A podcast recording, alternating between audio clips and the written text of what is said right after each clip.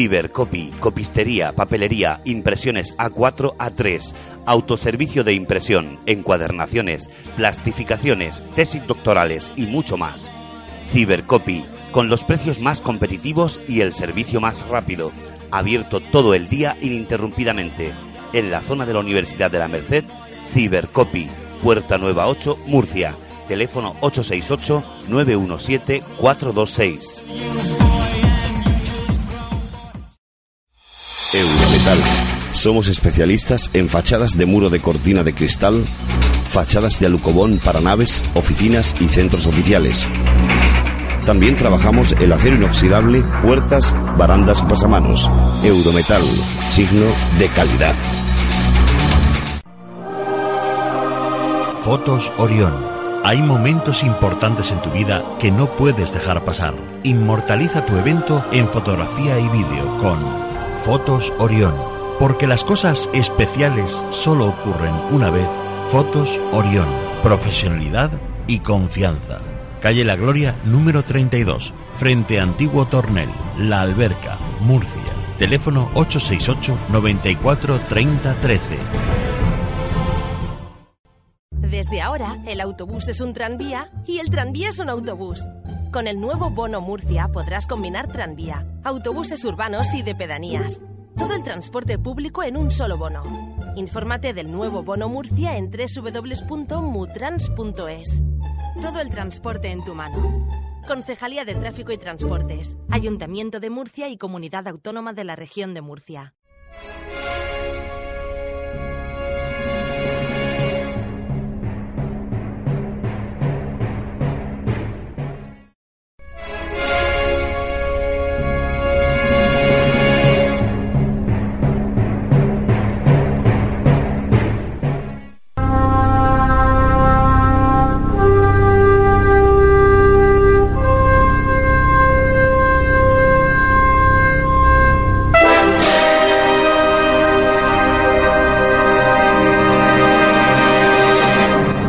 Solos en el universo? ¿Quiénes son los verdaderos artífices de las pirámides? ¿Hay vida extraterrestre? De ser así, ¿es posible que ya estén entre nosotros? Psicofonías, Ouija, ¿nos hablan los muertos? Némesis Radio, viajando a lo desconocido, sobrepasando el horizonte de la conciencia. Némesis Radio, programa dirigido y presentado por Antonio Pérez y José Antonio Martínez. Todos los domingos a partir de las 10 de la noche en Radio Inter y en Radio Intereconomía Región de Murcia, Némesis Radio. Radio.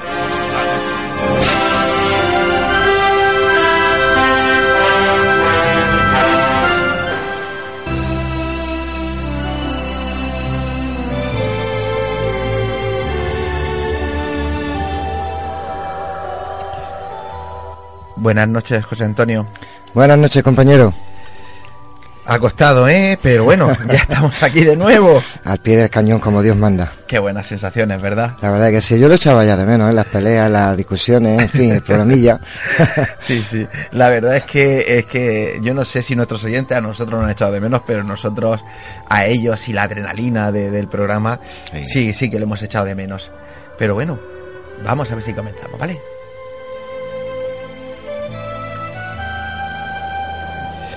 Pues eh, como hablaba mismo con mi compañero José Antonio, buenas noches y bienvenidos a Nemesis Radio. Es un placer volver a estar con todos vosotros, pues eh, tras unos meses de ausencia y ya os echamos de menos como hemos comentado antes, ¿no? Teníamos muchas ganas de volver a estar aquí, de, eh, de estar disfrutando de nuevo con todos vosotros del misterio, pues a través de estas mágicas ondas.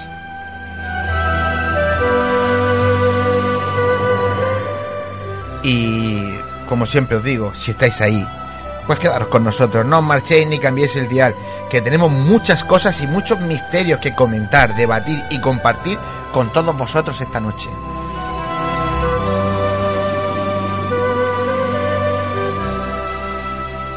Recordaros que nos podéis escuchar en Radio Inter 96.8 de la FM en Murcia y en Radio Inter Cartagena 92.4 también de la FM. Y este año la novedad es que simultáneamente también nos podéis escuchar en Radio Inter Economía 90.7 de la FM. Es decir, en este momento y gracias al grupo Intereconomía de Murcia, nos estáis escuchando por dos diales a la vez. ¿Quién da más?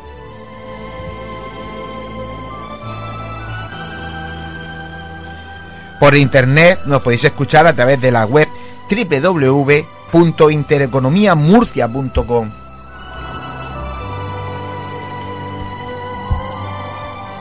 Y bueno, pues para no perder las buenas costumbres, eh, José Antonio, ¿serías tan amable de contarles a nuestros oyentes las vías por las que se pueden poner en contacto con nosotros? Por supuesto que sí.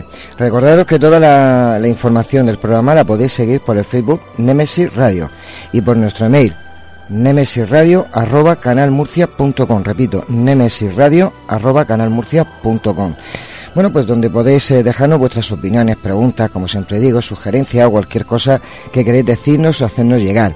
Eh, como es historia, pues, pueden ser historias, pueden ser leyendas, casos que conozcáis de primera mano, fotos extrañas, que de esas me encargo yo, psicofonías, psicoimágenes. Ya os digo, lo que queráis, porque para eso estamos a vuestra disposición.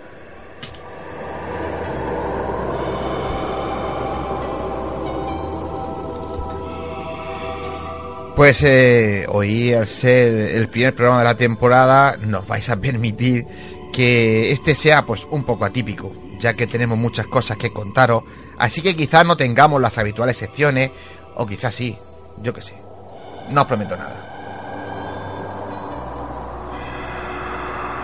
Deciros que vamos a mantener las secciones del pasado año y alguna sorpresa más.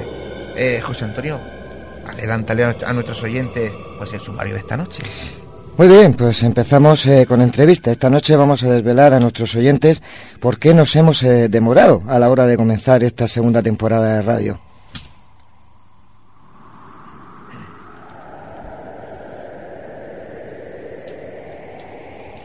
Y para hablar de todo ello, perdón, el constipado de siempre.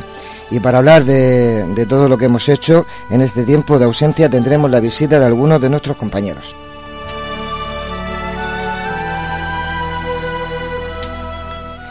Después pasaremos la sección de, cine, como la temporada pasada, con, con, nuestro compañero Paco Lucha.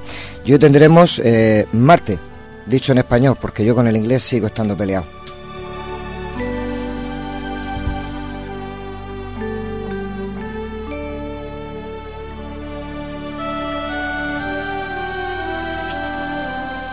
Y en nuestra sección de historia, cuentos y leyendas, hoy eh, se hará de forma diferente eh, la sección. Y permítame, Antonio, que hoy sea yo el que diga, y no cuento más. Muy bien.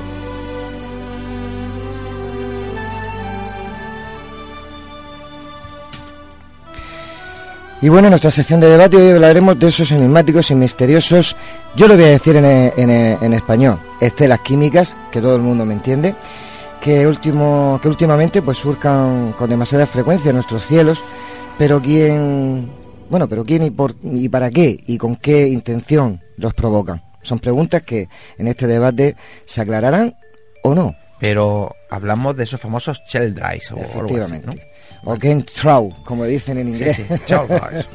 Shell Yo drives. sigo diciendo que yo con el inglés estoy peleado. Bueno, pero los compañeros que van a venir, más adelante lo, lo diré para, para informar a, Sí, la- sí, a sí, los sí, que se queden ahí. Sí, y- con, la, con la duda. que se queden con la duda. Muy bien, y por último, no sabemos si nos va a dar tiempo a nuestra compañera que venga, tiene un... Tú anúnciala. Pero bueno, tendremos también nuestra compañera Ana Teiser con su espacio La Puerta Oculta. Y este primer programa, eh, noticias no, va- no van a ver, pero en los siguientes seguro, noticias de última, de última hora y sacadas, como yo digo, de internet, muy, muy, muy calentitas.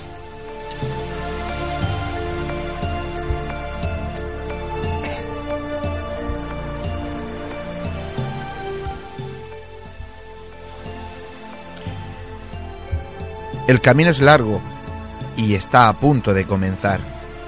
Con pinches de la noche. Poneros cómodos, agudizar las orejas, que empezamos.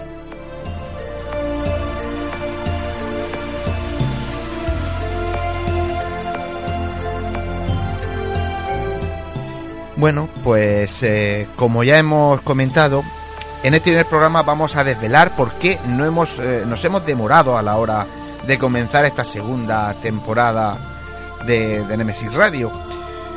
Pero bueno, en primer lugar, todo el equipo que formamos Nemesis Radio queremos daros las gracias a todos los amigos y seguidores del programa por vuestros mensajes de apoyo y por el interés que habéis mostrado en todo momento en saber cuándo volveríamos.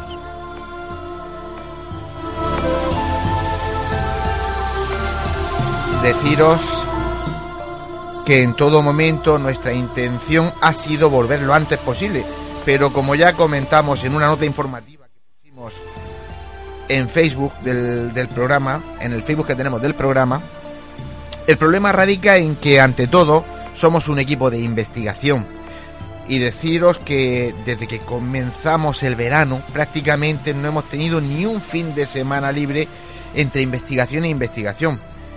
Con tanto ajetreo de investigaciones y lo que conlleva prepararlas apenas nos ha quedado tiempo para nada más.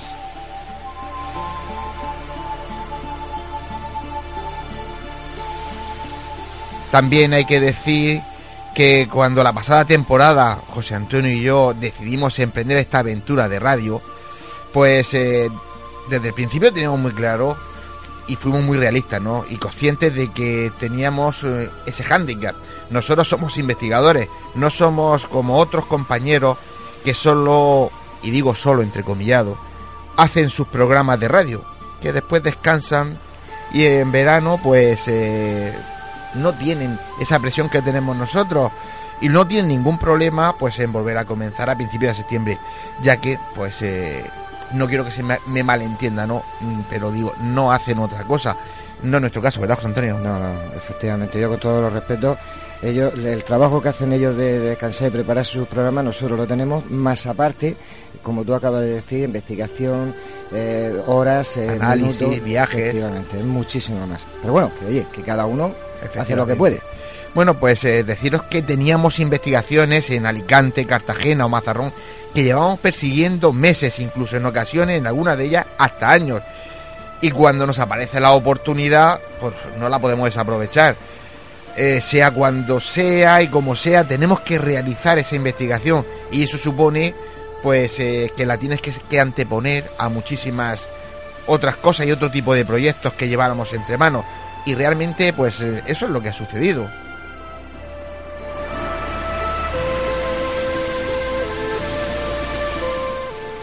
Dicho todo lo anterior, que no es una excusa, sino una merecida aclaración que entendemos, José Antonio y yo, teníamos que daros a vosotros, nuestros oyentes, pues deciros que ya estamos aquí y que venimos dispuestos y con más ganas que nunca de inundar de misterio las ondas. José Antonio, si quieres apuntar algo más, es el momento. Nada, simplemente que ya estamos aquí, estamos al pie del cañón, con muchas ganas de llevar, como tú has dicho, todo lo que sea misterio, eh, astronomía, eh, parapsicología, ufología, todos, todos los temas que... Ciencia de frontera. Efectivamente, porque ya estamos aquí. Eh, José Antonio, estoy seguro que nuestros oyentes dirán, vale, pero podéis decirnos algo, adelantarnos algo de, de esas investigaciones que lleváis entre manos. No, yo solamente digo lo que el maestro me ha enseñado, para que sepan los oyentes, aquí el maestro es Antonio Pérez.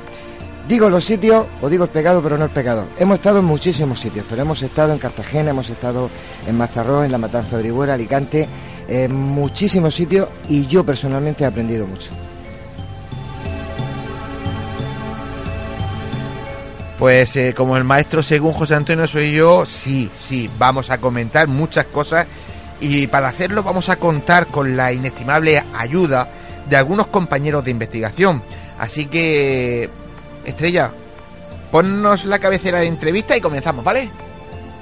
Estrella es nuestra, nuestro pie nuestras manos. Ella está en control. Están escuchando Némesis Radio con Antonio Pérez y José Antonio Martínez.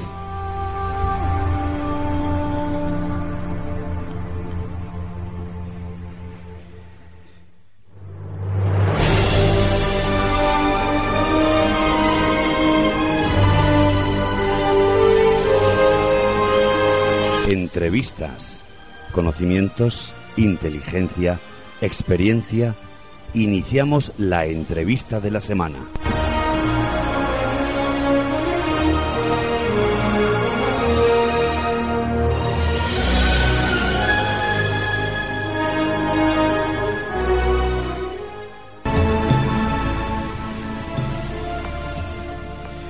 Pues eh, este, es- ya hemos dicho que iba a ser algo atípico, ¿no? Entonces realmente no es una entrevista, va a ser una charla con Enrique y con algún compañero más. Eh, Enrique Delgado, buenas noches, compañero. Buenas noches, Antonio. Buenas noches, amigo. Buenas, José.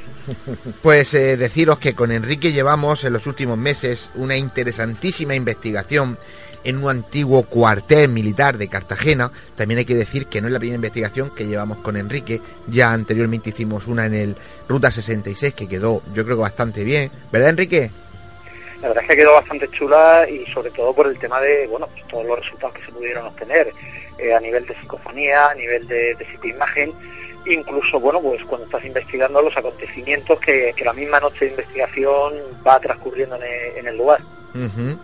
Bueno, pues eh, para nuestros queridos oyentes, que sé que lo estáis esperando, Enrique, José Antonio, eh, sin desvelar el nombre del lugar ni muchos de los detalles del caso, habría que decirle a nuestros oyentes que estamos ante una investigación, esta de este cuartel de Cartagena, en la que tuvimos sucesos y anécdotas y resultados bastante importantes, ¿verdad? El que queráis podéis empezar. Empieza Enrique. Enrique. Bueno, pues la verdad es que como tú bien dices, sí, yo creo que fueron, fueron acontecimientos, vuelvo a insistir, ¿no? En esos sucesos que van, que van apareciendo durante la propia investigación, durante la noche, y la verdad es que hubo, hubo momentos en que, bueno, aunque uno esté acostumbrado a ir a, ir a estos sitios o ir en busca de, de, bueno, de sus seres del más allá, si los queremos llamar a- así, no deja de ser impresionante lo, lo que ahí sucede, ¿no? Yo creo que, que tanto José Antonio como yo en concreto en, una, en una de las instancias de- del cuartel eh, fuimos testigos de, de lo que podríamos de- denominar fenómenos para- paranormales, ¿no? Sí, sí. Eh, movimientos de objetos, eh, bueno, equipos Sombras. electrónicos que, que se quedan sin batería, cosas que suele ser habitual en, en las investigaciones, pero bueno, también vimos como, por decirlo de alguna forma, de- nos agredían, si lo queremos llamar así, incluso nos llegaron a, a lanzar piedras, ¿no? Entonces fueron, fueron momentos, la verdad es que cuando menos curiosos.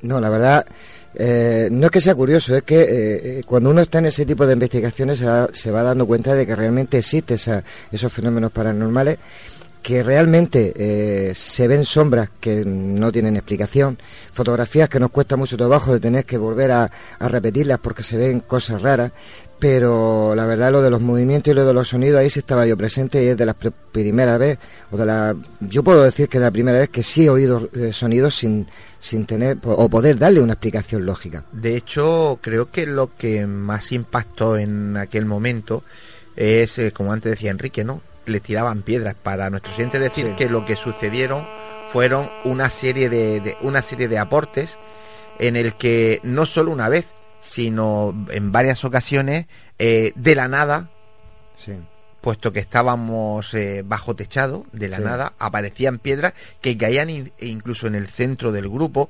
Eh, sombras que es lo que sombras que se movían. nuestro compañero Eh, eh, Enrique, incluso en una de las veces que estabais todos en un lado, de repente eh, se oyó un golpe fortísimo, ¿no? En una mesa que estaba a bastantes metros de vosotros. Sí, además José Antonio, Sí, sí. José Antonio fue testigo, José Antonio estaba, estaba haciendo fotografías y, y fue súper curioso, como tú dices, porque, eh, bueno, mm, estábamos un grupo haciendo una especie de, de círculo de energía y la mesa con todo el equipo de investigación, había grabadoras, había sensores de, de temperatura, de, de movimiento, etcétera. Alguien como si diera un golpe encima encima de esa mesa. Y, y, vamos, no solo que lo diga yo, sino que José Antonio que está ahí presente No, no, lo no. pudo escuchar también. Claro, eh, eh, que lo curioso es que mm, eh, vosotros estabais en una esquina, yo estaba eh, realizando la fotografía, la, la mesa estaba como a unos tres metros de, de distancia, nadie eh, al lado de esa mesa, puesto que cada uno estaba en en otro sitio diferente. Y soy yo como si pegas un puñetazo en, con los nudillos en la mesa.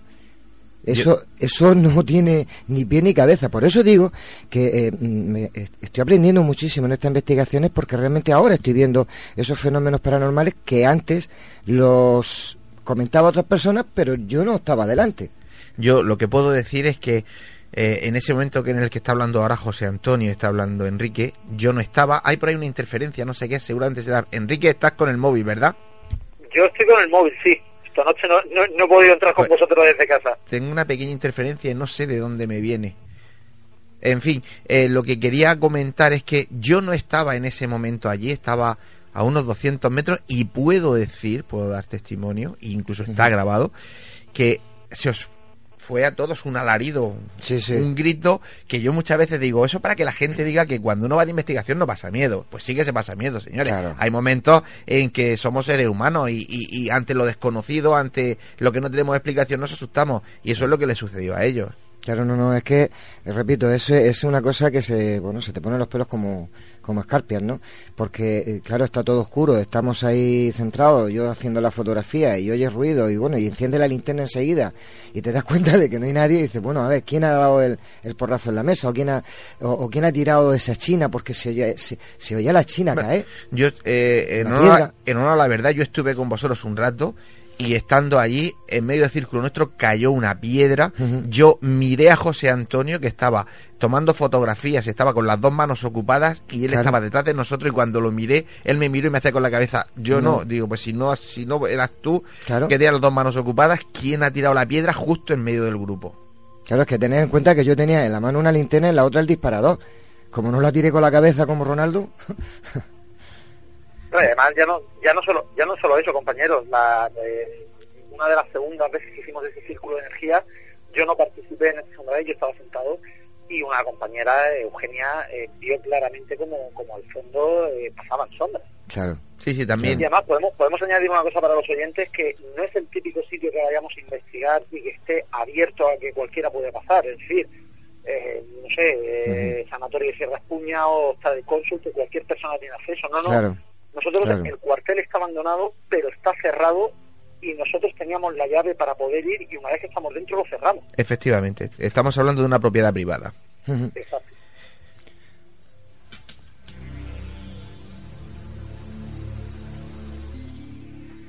Pues eh, como no podemos desvelar mucho más, estamos en pleno proceso de análisis y no vamos a poner esta noche, lógicamente, ninguna psicofonía. Ya tendremos tiempo durante esta temporada de adentrarnos más en este tipo de, de casos y de investigaciones. Y por qué no, una vez que somos nosotros las que las realizamos, pues puedes presentarlas en nuestro programa, ¿no? Entonces yo creo que este lo vamos a dejar aquí. Sí. Pero una vez que tenemos a Enrique aquí con nosotros, pues eh, no vamos a apro- desaprovechar la ocasión de que él siendo como es un gran conocedor pues de esos cuentos, historias, leyendas de Cartagena, pues que sea él esta noche y no Antonio Pérez el que el que nos haga una pequeña leyenda. Enrique, ¿te parece bien? Me parece fantástico, yo encantado. Pues eh, si mi compañera Estrella lo cree conveniente, ponemos esa cabecera de historias, cuentos y leyendas y a raíz de ella empezamos a hablar de ella.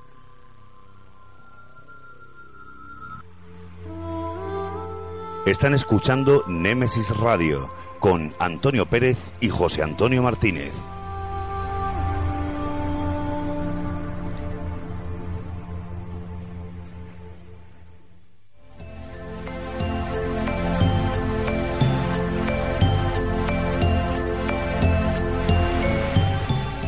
Es el momento, es la hora de adentrarnos en el enigmático mundo de las historias, cuentos y leyendas.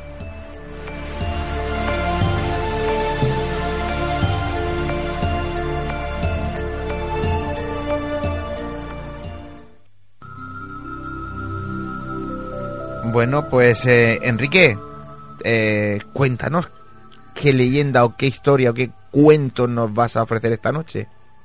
Bueno, pues yo os he traído para este primer programa de, la nueva temporada una leyenda que quizás sea de las más conocidas de, Cartagena, ¿no? Es la leyenda de, la emparedada del Castillo de la Concepción o la leyenda de, Doña Sol. Pero además una leyenda que primero vamos a contar la historia y después veremos que hasta nuestros días eh, tenemos pruebas de que pueda ser verdad. Eh, nos situamos en el Castillo de la Concepción, eh, esto está situado en la colina que da nombre, la colina de Concepción, es uno de los cinco cerros que protegen la ciudad de Cartagena, en concreto es el enclave más, alto de, esos cinco cerros. Y eh, bueno, pues en la época romana fue un templo dedicado a Asclepio, dios de la salud, eh, fue también una alcazaba musulmana, fue un castillo medieval, o donde se colocaban las sirenas para avisar de los bombardeos en la guerra civil. Que recordar que Cartagena eh, fue probablemente de toda la región de Murcia la ciudad que, más sufrió esos bombardeos, ¿no? Pero la leyenda nos lleva a la, época medieval, es donde empieza la, historia, ¿no? Y a una joven eh, llamada Doña Sol, Doña Sol porque era hija de nobles, y eh, era hija de, los señores de Lepe. En Cartagena en aquella época eran muy conocidos, y ella estaba enamorada de un joven llamado, un cartagenero de buena presencia, pero con escaso patrimonio. Claro, en aquella época los padres no veían de buen grado que, su hija estuviera con este muchacho. Así que el muchacho decidió pues eh, irse a las guerras a ver si conseguía hacer fortuna y fama para volver y casarse con su amada. Pasados los años, sin recibir noticias alguna del joven, los señores del EP eh, decidieron, bueno, pues eh, casar a la hija, como se hacía en aquella, en aquella época, estos matrimonios concertados, y la casaron con un noble italiano, un caballero de la Toscana, llamado Rodrigo Roccati. Eh, una vez casada, Doña Sol era tremendamente infeliz, no estaba enamorado de, Rodrigo y di cuenta la, leyenda que todas las noches amargamente lloraba mirando hacia el mar Mediterráneo y es que desde ese castillo de la Confusión eh, hay unas vistas preciosas del puerto de Cartagena. Todo cambió cuando un día eh, un hombre apareció por el castillo de la Concepción que había estado preso en Orán durante las guerras y hablaba de otro prisionero, un tal Mendo, que era natural de Cartagena Claro, eh, en ese momento Doña Sol quiso pensar que era, que era su amado y eh, intentó rescatarlo fuera como fuera. Así que por medio de un esclavo moro eh, consiguió ponerse en contacto con el capitán del barco donde Mendo estaba preso, era de los, bueno, en galera, remando, lo tenían allí preso. Y acordó con, con este capitán el decirle cómo se podía acceder por los subterráneos al castillo de la Concepción, es decir, de qué forma podrían invadir ese esa fortaleza de, Cartagena. El problema es que el capitán no cumplió su trato y lo que hizo fue ir a don Rodrigo a contarle la, historia, lo que pasaba. Este furioso decidió eh, condenar a su amada, a su mujer, a morir emparedada dentro del propio castillo. Y la encarceló para que en sus últimos días, pues bueno, estuviera sola y pensando lo, lo que había pasado. El destino, que nunca juega un papel por casualidad, hizo que apareciera un, fraile conmovido por, lo que le iba a pasar a esa mujer y eh, entrara en la celda para hablar con Doña Sol. Cuando Doña Sol contó toda la historia, que todavía ha sido por amor, el fraile descubrió su, capucha y ella se dio cuenta que era Mendo de Aceo, su amado, ahora convertido en Fray Juan de la Cruz. El muchacho se había convertido a monje o habría abrazado la fe al enterarse que su amada se había casado con, Rodrigo.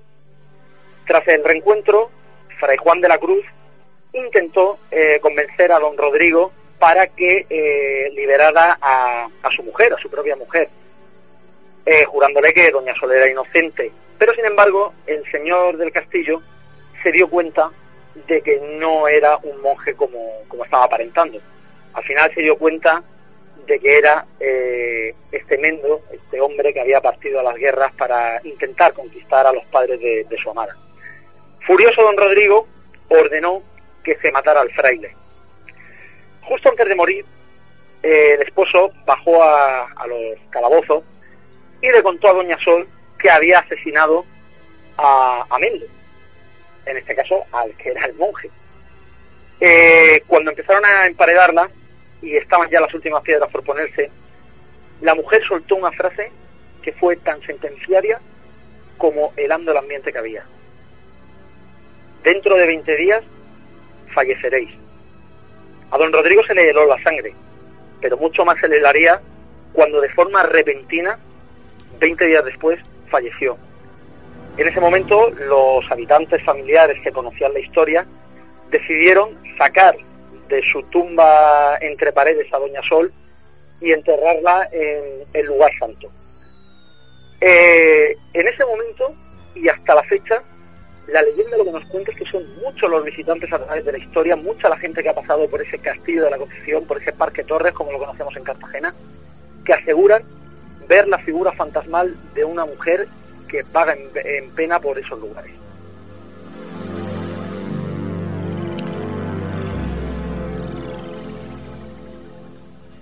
Pues eh, la verdad es que es una historia, yo la conocía, muy, no, pues yo no. muy bonita de Cartagena.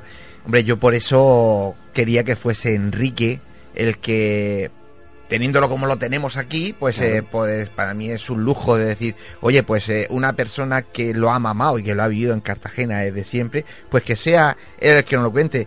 Pues eh, Enrique, compañero, eh, hemos llegado al fin de tu intervención esta noche. Simplemente porque sé que en la radio, Antonio, el tiempo premia contar, porque hemos dicho al principio de la historia, esto ha llegado hasta nuestros días, está testificado y está documentado que hace unos años la Policía Local de Cartagena destinaba una patrulla Soy testigo, todas las noches a vigilar el Parque Torres. soy testigo.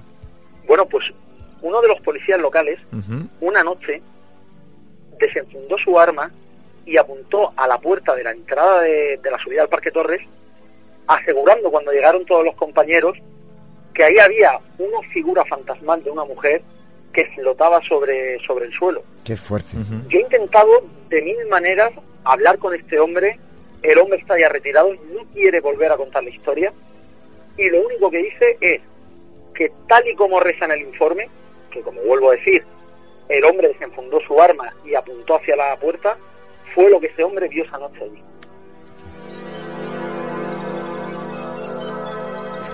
Efectivamente, Enrique, yo te puedo asegurar que yo he estado hablando con él y mm, sí me aseguró que nunca en la vida volvería eh, a comentar nada porque en la época en la que aquello sucedió hubo mucha gente que se rió de él, ¿no? Y él decidió que nunca más diría nada, pero que se remitía estrictamente a ese informe. informe. Es decir, lo que él puso en el informe es la pura, pura, pura realidad de lo que pasó esa noche. Y además tenemos que añadir, Antonio, que esa patrulla nocturna que antes estaba en el, en el Parque Torres, pues aproximadamente si se cerraba a las 8 o las 9 de la noche la- las puertas ya se quedaban hasta por la mañana, eh, ya no hay una patrulla destinada allí. Ujú.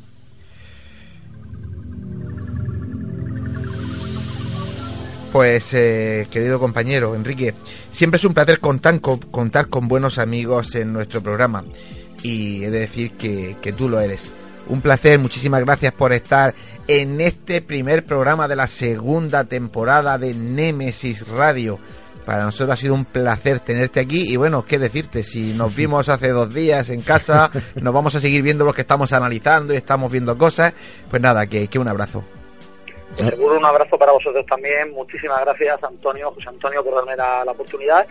Y bueno, esperemos, como tú dices, es el primer programa de nueva temporada. Hay muchísimas historias, muchísimas leyendas de Cartagena y sabéis que yo estoy a vuestra disposición para lo que necesitéis. Que seguro que las contaremos. Buenas noches. Un saludo. Adiós, Enrique.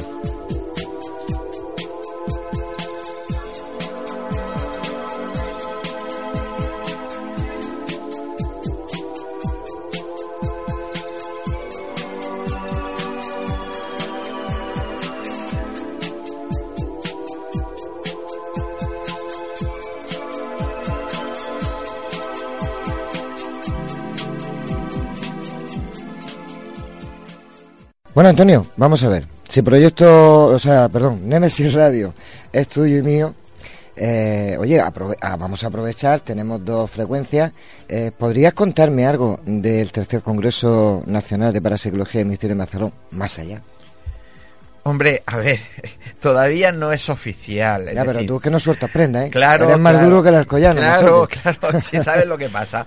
Que si cuento mucho antes de hacer eh, esa presentación oficial ante los medios de comunicación, Sí. pues eh, se va a filtrar y entonces Vale. lo que hay que eh, buscar es el impacto que van a tener nuestros amigos y nuestros seguidores del Congreso cuando se enteren de, de los nombres de los de los ponentes. No, pues como decía María Gómez que hasta aquí puedo yo. Claro, lo que sí, lo que sí podemos adelantar es Sí. que eh, el congreso de el tercer congreso Mazarrón más allá va a ser el sábado 6 y el domingo 7 de febrero del 2016. El cartel lo puede ver todo el mundo en el Facebook del congreso que es eh, Congreso Más Allá, cualquiera que entre va a estar enterado de todo lo que estamos hablando, de todo lo que estamos haciendo. Bueno, hay que decir que el cartel de este año es obra de Fotos Orión, un tal José Antonio Martínez. Yo no lo conozco. Y, y, y- y- y también hay que decirlo, Ah, Paco Pa- Matas. Paco Matas, Sí, sí, sí, sí, sí. que han hecho un trabajo magistral. Yo les dije, eh, les puse, en- intenté meter en su cabeza lo que yo quería en el cartel. Y, y ni si, siendo yo el que hubiese hecho esa foto, se hubiese sido imposible haberlo clavado tanto. Sí. Me dejasteis totalmente impresionado. No, la verdad que sí, además Paco tiene muchas ganas de venir a hablar de, de su foto y de, y de lo que de lo que nos costó eh, buscar el sitio, el lugar y la verdad que después de realizar la foto mm, hasta los dos nos quedamos sorprendidos porque a veces cuando uno va buscando unas cosas no la encuentra. Claro. Pero pero dio la casualidad y, y la foto, eh, vamos, salió espectacular. A mí me encantó y creo que dimos con, con la idea que, de, que llevabas en mente. Totalmente, pero hay que decirle a la gente que entre a- al Facebook Congreso Más Allá, Efectivamente. eh, hay que decirles que la foto no es un trucaje, la foto no, no. es tal cual, es decir, Sí, sí, sí. incluso ese ser que se ve al final de la luz entre los rayos eh, es un árbol que había al final, lo único que sí se le ha puesto es Claro. una, una mano, el resto es suyo. Sí, puedo especificar que la foto no tiene nada de montaje, simplemente desde el hombro hasta la mano. Pero to- quitando eso, todo lo demás, la foto es real. Por eso eh, nos sorprendió tanto a Paco, a Paco Matas como, como a mí cuando bueno, la, la- la- la tuvimos delante, ¿no? En, en el ordenador y digo, si lo queremos hacer casi con eso nos sale. Seguro, seguro. También hay que decir que, que hay que felicitar dentro de este grupo Sí. al diseñador gráfico Juan Manuel Tomás Por Botic, supuesto. que también ha hecho un trabajo magistral en, con todas las letras. Cuando veáis el cartel Claro. con todos los nombres de los ponentes y todo, os va a entusiasmar, ¿no? Eh, no Sí. quiero mm, olvidarme de decir que eh, todo el dinero que se recaude irá a la asociación Aspadén, que es una asociación de padres de niños con discapacidad intelectual de Mazarrón, que no tiene ningún tipo de ayuda estatal y que todos los años lo poco que se genera de, de ese congreso va a parar a sus arcas.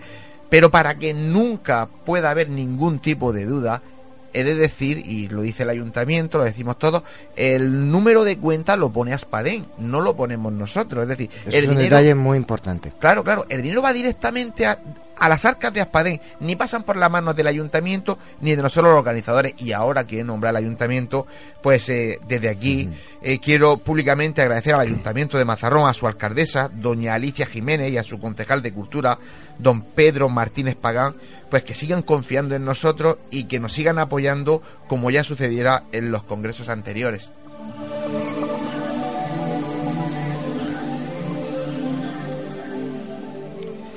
Y ya puestos a agradecer, permíteme pues que me acuerde de Miguel Blanco, que y su mítico programa Espacio en Blanco, ¿no? Que desde el primer momento, desde el primer día que levanté el teléfono, se puso a nuestra a nuestro servicio, no solo él como ponente, sino además trayendo su programa de radio a que se haga desde aquí para regocijo de todos Sí, los señor. murcianos Eso tiene mucho mérito. conseguir traer que Espacio en Blanco, Radio Nacional de España, Miguel Blanco, esté aquí en directo, haga su programa, precisamente pues en este congreso que, que la verdad que, que es pequeñito, pero para nosotros es eh, lo más grande que podemos tener. Ah, pero es el Murcia. tercero, ¿eh? Ya vamos por el, El tercero. Sí, señor, sí, señor.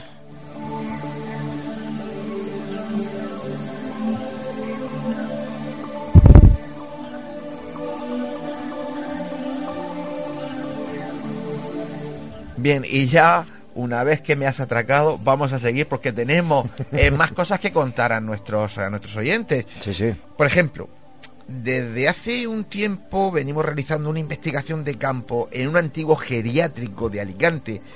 En esa investigación, como en tantas otras, nos ha acompañado nuestro compañero y amigo Paco Lucha, que como todos nuestros oyentes saben, es un referente a nivel nacional en psicoimagen. Pues además de venir como compañero a esa investigación, también pues ha estado y está con nosotros, está allí como miembro de- del equipo y además presentador de su sección España Mágica. Os recuerdo que él eh, trabaja en un programa de televisión que se llama Travel Surprise y que pertenece a Live Televisión. Bueno, pues eh, el equipo del programa eh, se vinieron con nosotros a, a- a este, a este antiguo geriátrico y estuvieron grabando y estuvieron allí con nosotros y la verdad es que mm, hay muchas cosas que contar. Muchísimo. Así que, eh, Paco Lucha, compañero, buenas noches. Muy buenas noches, Antonio, al resto del equipo. Qué ganas tenía de volver a estar con vosotros. Hola, Paquito. Muy buenas, José. Oye, eh, ¿cómo ha sido la experiencia de estar en un mismo lugar como investigador de campo, un especialista en psicoimagen como tú, y luego también como presentador de tu programa. ¿Cómo eras capaz de desconectar para hacer una cosa y otra? Eh, muy emocionante, con muchísima tensión, pero una para mí una experiencia muy, muy, muy grande, muy grata, de verdad. Pero, no, pero si, si es Paco es que es un, es un máquina. Eh, vamos a ver. Yo eh, reitero, como antes pasado con Enrique, sin, sin desvelar el nombre del lugar y tampoco contando excesivamente cosas, sí quiero que les des unos matices a nuestros oyentes, que le pongáis los dientes largos porque allí la hemos pasado, Canuta, más que nosotros, algún miembro del Miembro equipo, de la- del otro equipo. de- del equipo Claro, de, claro. de, de Travel Surprise, ¿verdad Paco? Cierto, cierto. Y, y como bien sabéis que yo ya he visto el montaje de ese programa, que como bien tú has recordado, estuvieron las cámaras de, de Sí. España Mágica allí, eh, que ha quedado un programa espectacular. Hablamos de lo que le sucedió a uno de los cámaras, que como bien sabéis, que mientras estaba yendo hacia una de las habitaciones, eh, algo le cogió el brazo, incluso le, le dejó una marca. Y no solo eso, sino que volviendo hacia el, hacia el grupo. Una cámara del equipo realizando foto a completa oscuridad, a la le da esa foto, al lado de él aparecen dos caras. Sí. Yo, a mí lo que me sorprendió en primer lugar fue el toque que le dieron en, en una de las habitaciones cuando iba andando. Correcto. Eso a mí, ama- eh, eh, es más, yo estaba allí. Sigo diciendo que estoy, estoy aprendiendo muchísimo con Antonio, pero estoy viendo los hechos eh, en, en- en- en- o sea, presencial. Yo cuando lo metieron para adentro, para la habitación, eh, yo estaba, estaba detrás, mm, retirado, pero estaba. Y vi cómo se metió, lo metieron para el lado y él decía, ¿qué es lo que pasa? ¿Qué, qué, qué es? Y se dio cuenta de que estaba solo. Claro. Ahí, ahí es donde fue de decir, bueno, pero aquí qué pasa, hasta aquí Yo hemos llegado. dado- yo me he dado cuenta de una cosa. Eh, tienen cierta tendencia a, a dejar marcas, ¿verdad, Antonio? Ajá. ¿Qué golfo eres? Sí, sí, sí, ciertamente, Sí, sí, ciertamente. sí. Pero bueno, ya que él lo dice, hay que contarlo, ¿no? Por supuesto. A ver, eh, ese, e- e- ese día de investigación en el que estaba allí el director del programa, eh, primeramente está apoyado en la pared mientras está cogiendo unos contrapicados tanto de la dueña de, de, ese, de ese lugar como, como de mí, que la estoy entrevistando, y cuando se pone de pie tiene todo el lateral totalmente dormido, pero que se asusta mucho, ¿no? Él empieza como a, a gritar un poco alterado que, que todo eso se le ha dormido. Y ella le dice que precisamente en la pared donde está apoyada, donde eh, de esa habitación, esa persona mm, murió también con todo ese, ese lado, pues eh, muerto, ¿no? Sí, sí, Dormido.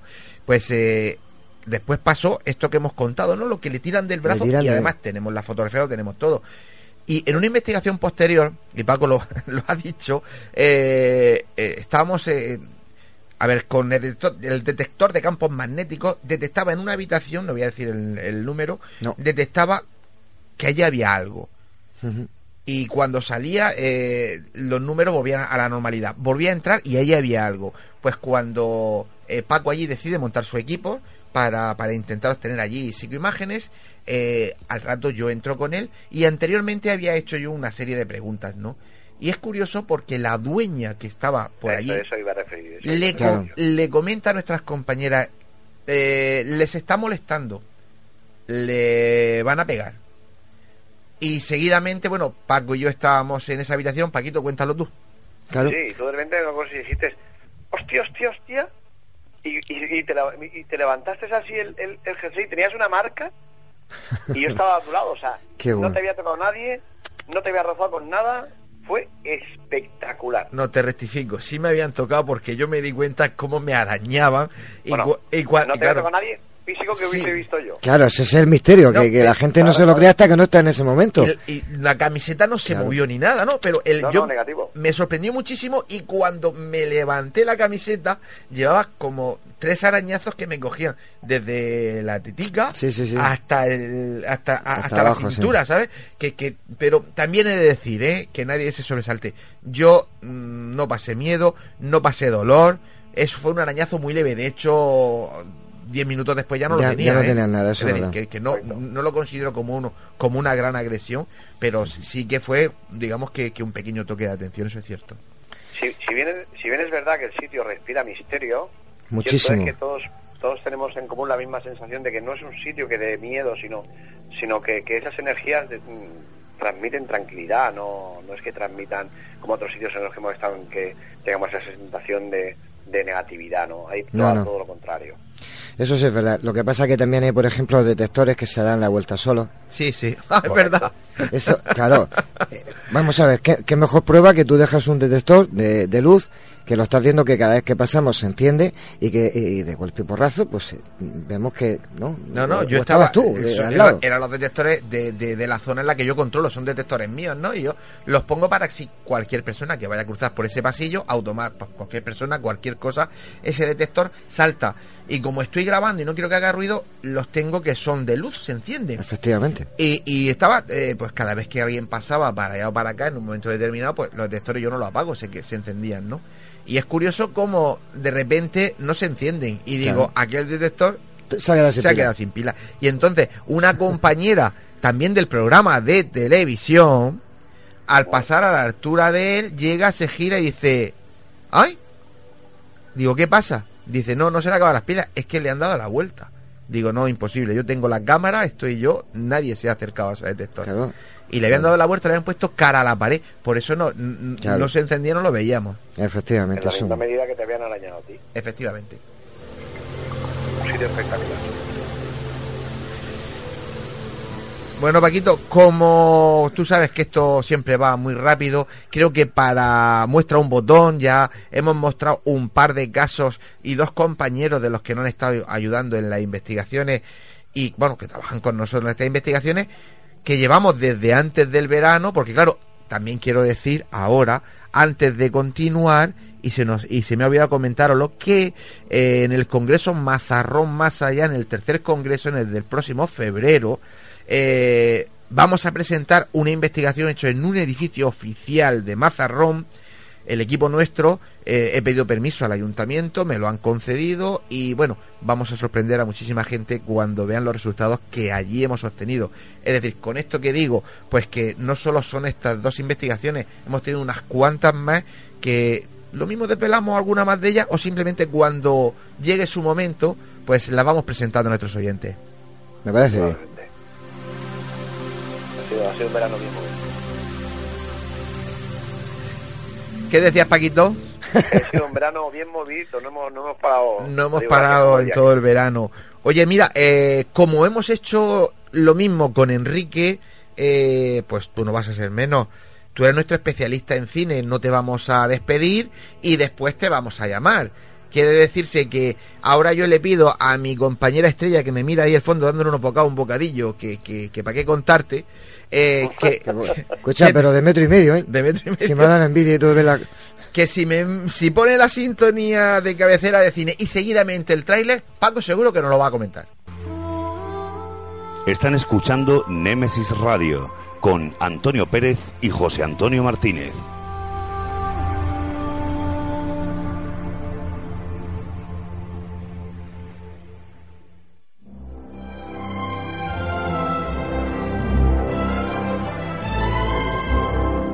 Cine, romance, drama, terror, comedia, ciencia ficción, aventuras, acción.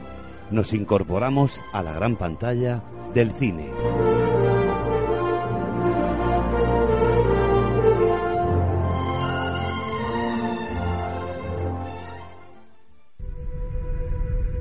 Todo ser humano posee el instinto primario de ayudar a los demás. Si un excursionista se pierde en la montaña, la gente organiza su búsqueda. Si un terremoto arrasa una ciudad, personas de todo el mundo envían ayuda humanitaria. Este instinto se halla en todas las culturas, sin excepción. Hacia las 4.30 los satélites detectaron una tormenta que se acercaba al campamento de la misión Ares 3 en Marte. La tormenta fue creciendo en intensidad y tuvimos que suspender la misión. Pero durante la evacuación, el astronauta Mark Watney falleció.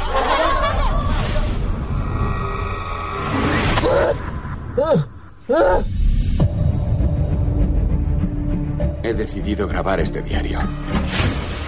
Soy Mark Watney y continúo con vida. Como se puede comprobar. No puedo contactar con la NASA ni con mi tripulación. Y aunque lo consiguiera, tardarían cuatro años en enviar otra misión tripulada en mi búsqueda. Y estoy en un hábitat pensado para un mes. Ante esta perspectiva tan poco esperanzadora, solo tengo una opción. Recurrir a la ciencia para salir adelante. Muy bien, vamos con los cálculos. Debo descubrir cómo cultivar alimento para cuatro años en un planeta donde no crece nada. Aunque si no logro establecer contacto con la NASA, nada de esto habrá servido. Houston, hemos recibido un mensaje de vídeo dirigido a la tripulación. Dale al play. Dios mío. Mark Watney sigue vivo. Toma ya, Neil Armstrong. Le dejamos atrás. Vamos a salvarle. Esto es algo que la NASA ha rechazado, así que hablamos de un motín. Un fallo en la recogida de provisiones en órbita y moriremos. Un fallo en la asistencia gravitatoria terrestre. Y moriremos.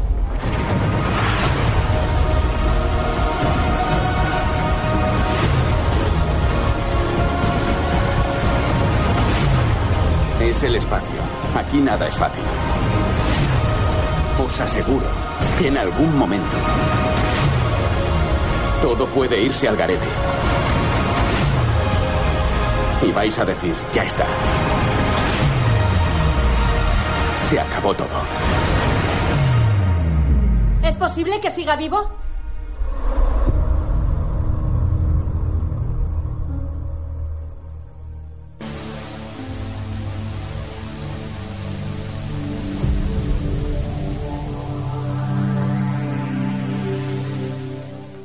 Pues eh, si supierais el lío que hay aquí ahora mismo en la mesa, acaban de entrar los, los de, los de la tertulia y tienen un pifostio montado. No, no, no. va- Entre José Ramón y, ¿Y Pepe, Pepe? Benjo. No, pero Pepe. Que para qué contaros.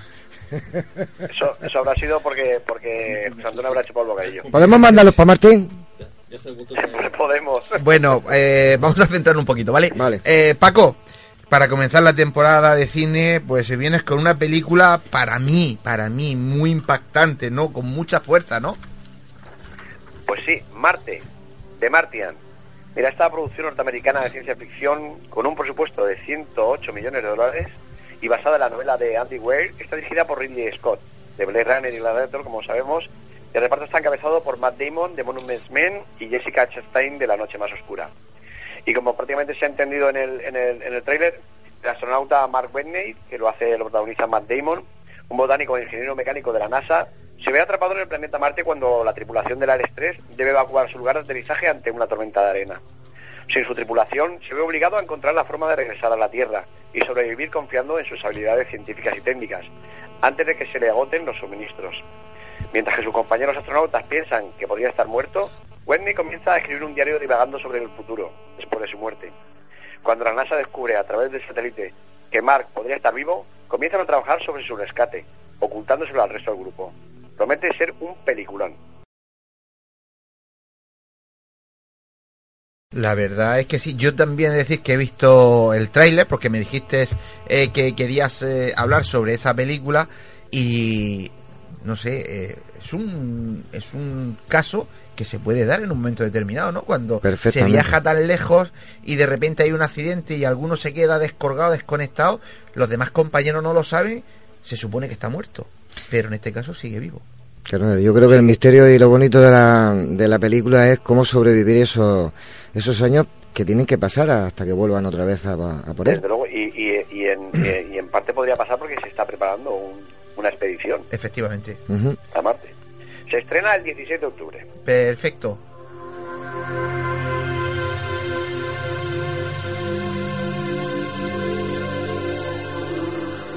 Bueno, Paco, pues eh, por esta noche no nos aprovechamos más de ti. Te dejamos que descanses y te emplazamos a la semana que viene, si quieres, pues que vengas y nos cuentes pues eh, otra de estas maravillosas películas. Aquí estaré y ha sido un placer volver a entrar en el programa. Gracias, compañeros. Un Hasta abrazo. luego. Hasta luego. Un abrazo.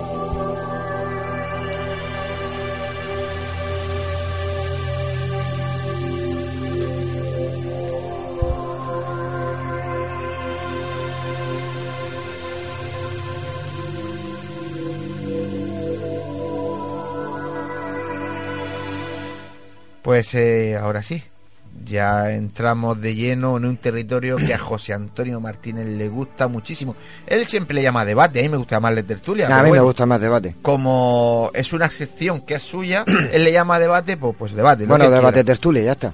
Ni para ti ni para mí. Pues eh, Estrella Corazón, déjate el bocadillo y ponnos la cabecera de- del debate. Están escuchando Némesis Radio con Antonio Pérez y José Antonio Martínez.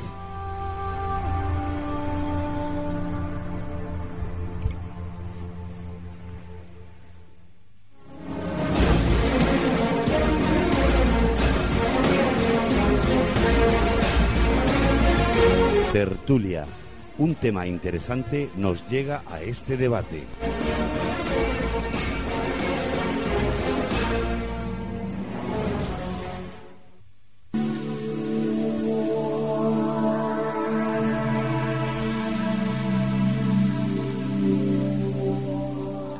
Bueno, ahora que me ha fulminado con la vista estrella por lo del bocadillo, pues ya no sé si cómo seguir. Bueno, vale, esta noche eh, vamos a hablar de esos enigmáticos y misteriosos Shell Drives. Eh, tenemos en el estudio a un magnífico elenco de amigos que la mayoría han colaborado con nosotros, en otros muchas tertulias, pues y debates, José Antonio, debates de, de, de nuestro programa, ¿no? Pero bueno, mejor para no perder la costumbre, lo, te cedo a ti el mando y eres tú el que el que los presentas. Muy bien, pues eh, antes de nada tenemos... a- voy a empezar por mi derecha, porque este viaje me han cambiado todos los... Todos los de sitio, uno se ha puesto en un lado, otro se ha puesto en el otro. Si es que no te bueno, hace- tengo a mi derecha a Paco Torres. Buenas noches, Paco. Hola, buenas noches. Tengo a nuestro amigo Pepe Ben George. Muy buenas noches amigos y bienvenidos otra vez en el segundo programa. Muy bien. La segunda temporada. año. Segunda temporada. Sí, sí. ¿Qué la te pico? Si es que Pepe está todavía con los cascos. José Ramón Sánchez, buenas noches. Hola, buenas noches.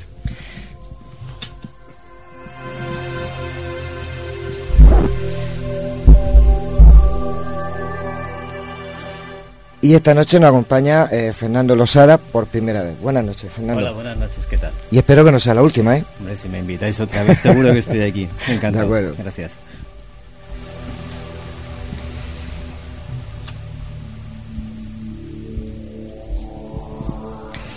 Y yo el tema de, de esta noche voy a hablar poquito. Sí, como siempre digo, y esta nueva temporada va a seguir en ese aspecto igual, eh, tengo esa pequeña intro. Sí quiero decir que esas estelas químicas que vemos en, en nuestro cielo puede ser verdad o puede ser mentira. Y no sé si esta noche vamos a llegar a un a buen puerto o a mal puerto, si se va a aclarar o no se va a aclarar. Pero yo de entrada les invito a que escuchen esta intro.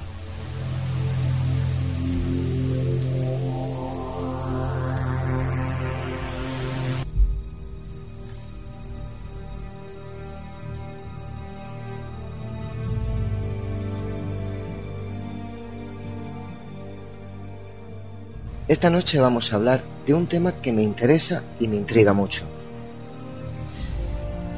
Virus que mutan de un año para otro. Alergias que nunca se curan.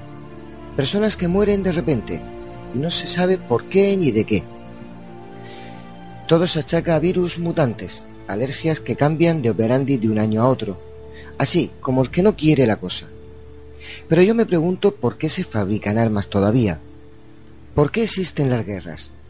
¿O se crean las mismas para poder alimentar a esa fábrica de capitalismo y riquezas para muy pocos afortunados? Esa misma duda me inunda mi mente cuando veo que el gran imperio de las farmacéuticas nos manejan desde sus fábricas de medicamentos, que lo tienen todo y no dan nada a nadie, que prefieren que se mueran las personas a dar medicamentos mejores y más baratos para todos. Y aquí es donde entra el tema de esta noche, en Nemesis Radio. Los chemtrails, o como vulgarmente se dice, chemtrails. Y para los que no estamos para hablar inglés, las estelas químicas. Sí, esas estelas que se ven en el cielo. Y no me refiero a las estelas que van dejando los aviones de pasajeros a una altura bastante considerable, entre 30 y 40 mil pies de altura, lo que podríamos decir entre 10 y 14 kilómetros de altura. Esas estelas las puedo comprender y entender que puede ser algo natural y explicable. Me refiero a las que van dejando aviones y avionetas más pequeñas y volando más bajo, a pocos metros de altura, que no tiene identificación alguna, ni forma de localizarlos de ninguna manera. Que las autoridades no tienen conocimiento de ellas, que AENA, responsable de nuestros cielos y de todos los vuelos comerciales, tampoco saben nada. Por lo tanto me planteo, como muchas personas, una duda razonable. Si no concibo que un virus mute de un año para otro, que hayan alergias repentinas en personas sanas y más cosas que ni entiendo ni comprendo. Pero sí comparto la idea de que puede ser, y puede ser verdad, que nos estén fumigando para que nuestro cuerpo enferme y tengamos que morir a esas farmacéuticas para poder sanar nuestro cuerpo. Porque, al fin y al cabo, es un negocio. Es dinero y poder, los motores de este nuestro planeta, que muchos, bueno, perdón, muy pocos saben cómo realizarlo para enriquecerse a costa de los demás. Pero como siempre les digo, nuestros contertulios están mejor preparados para la tertulia. Y por supuesto, después de oírlos, saquen ustedes sus propias conclusiones.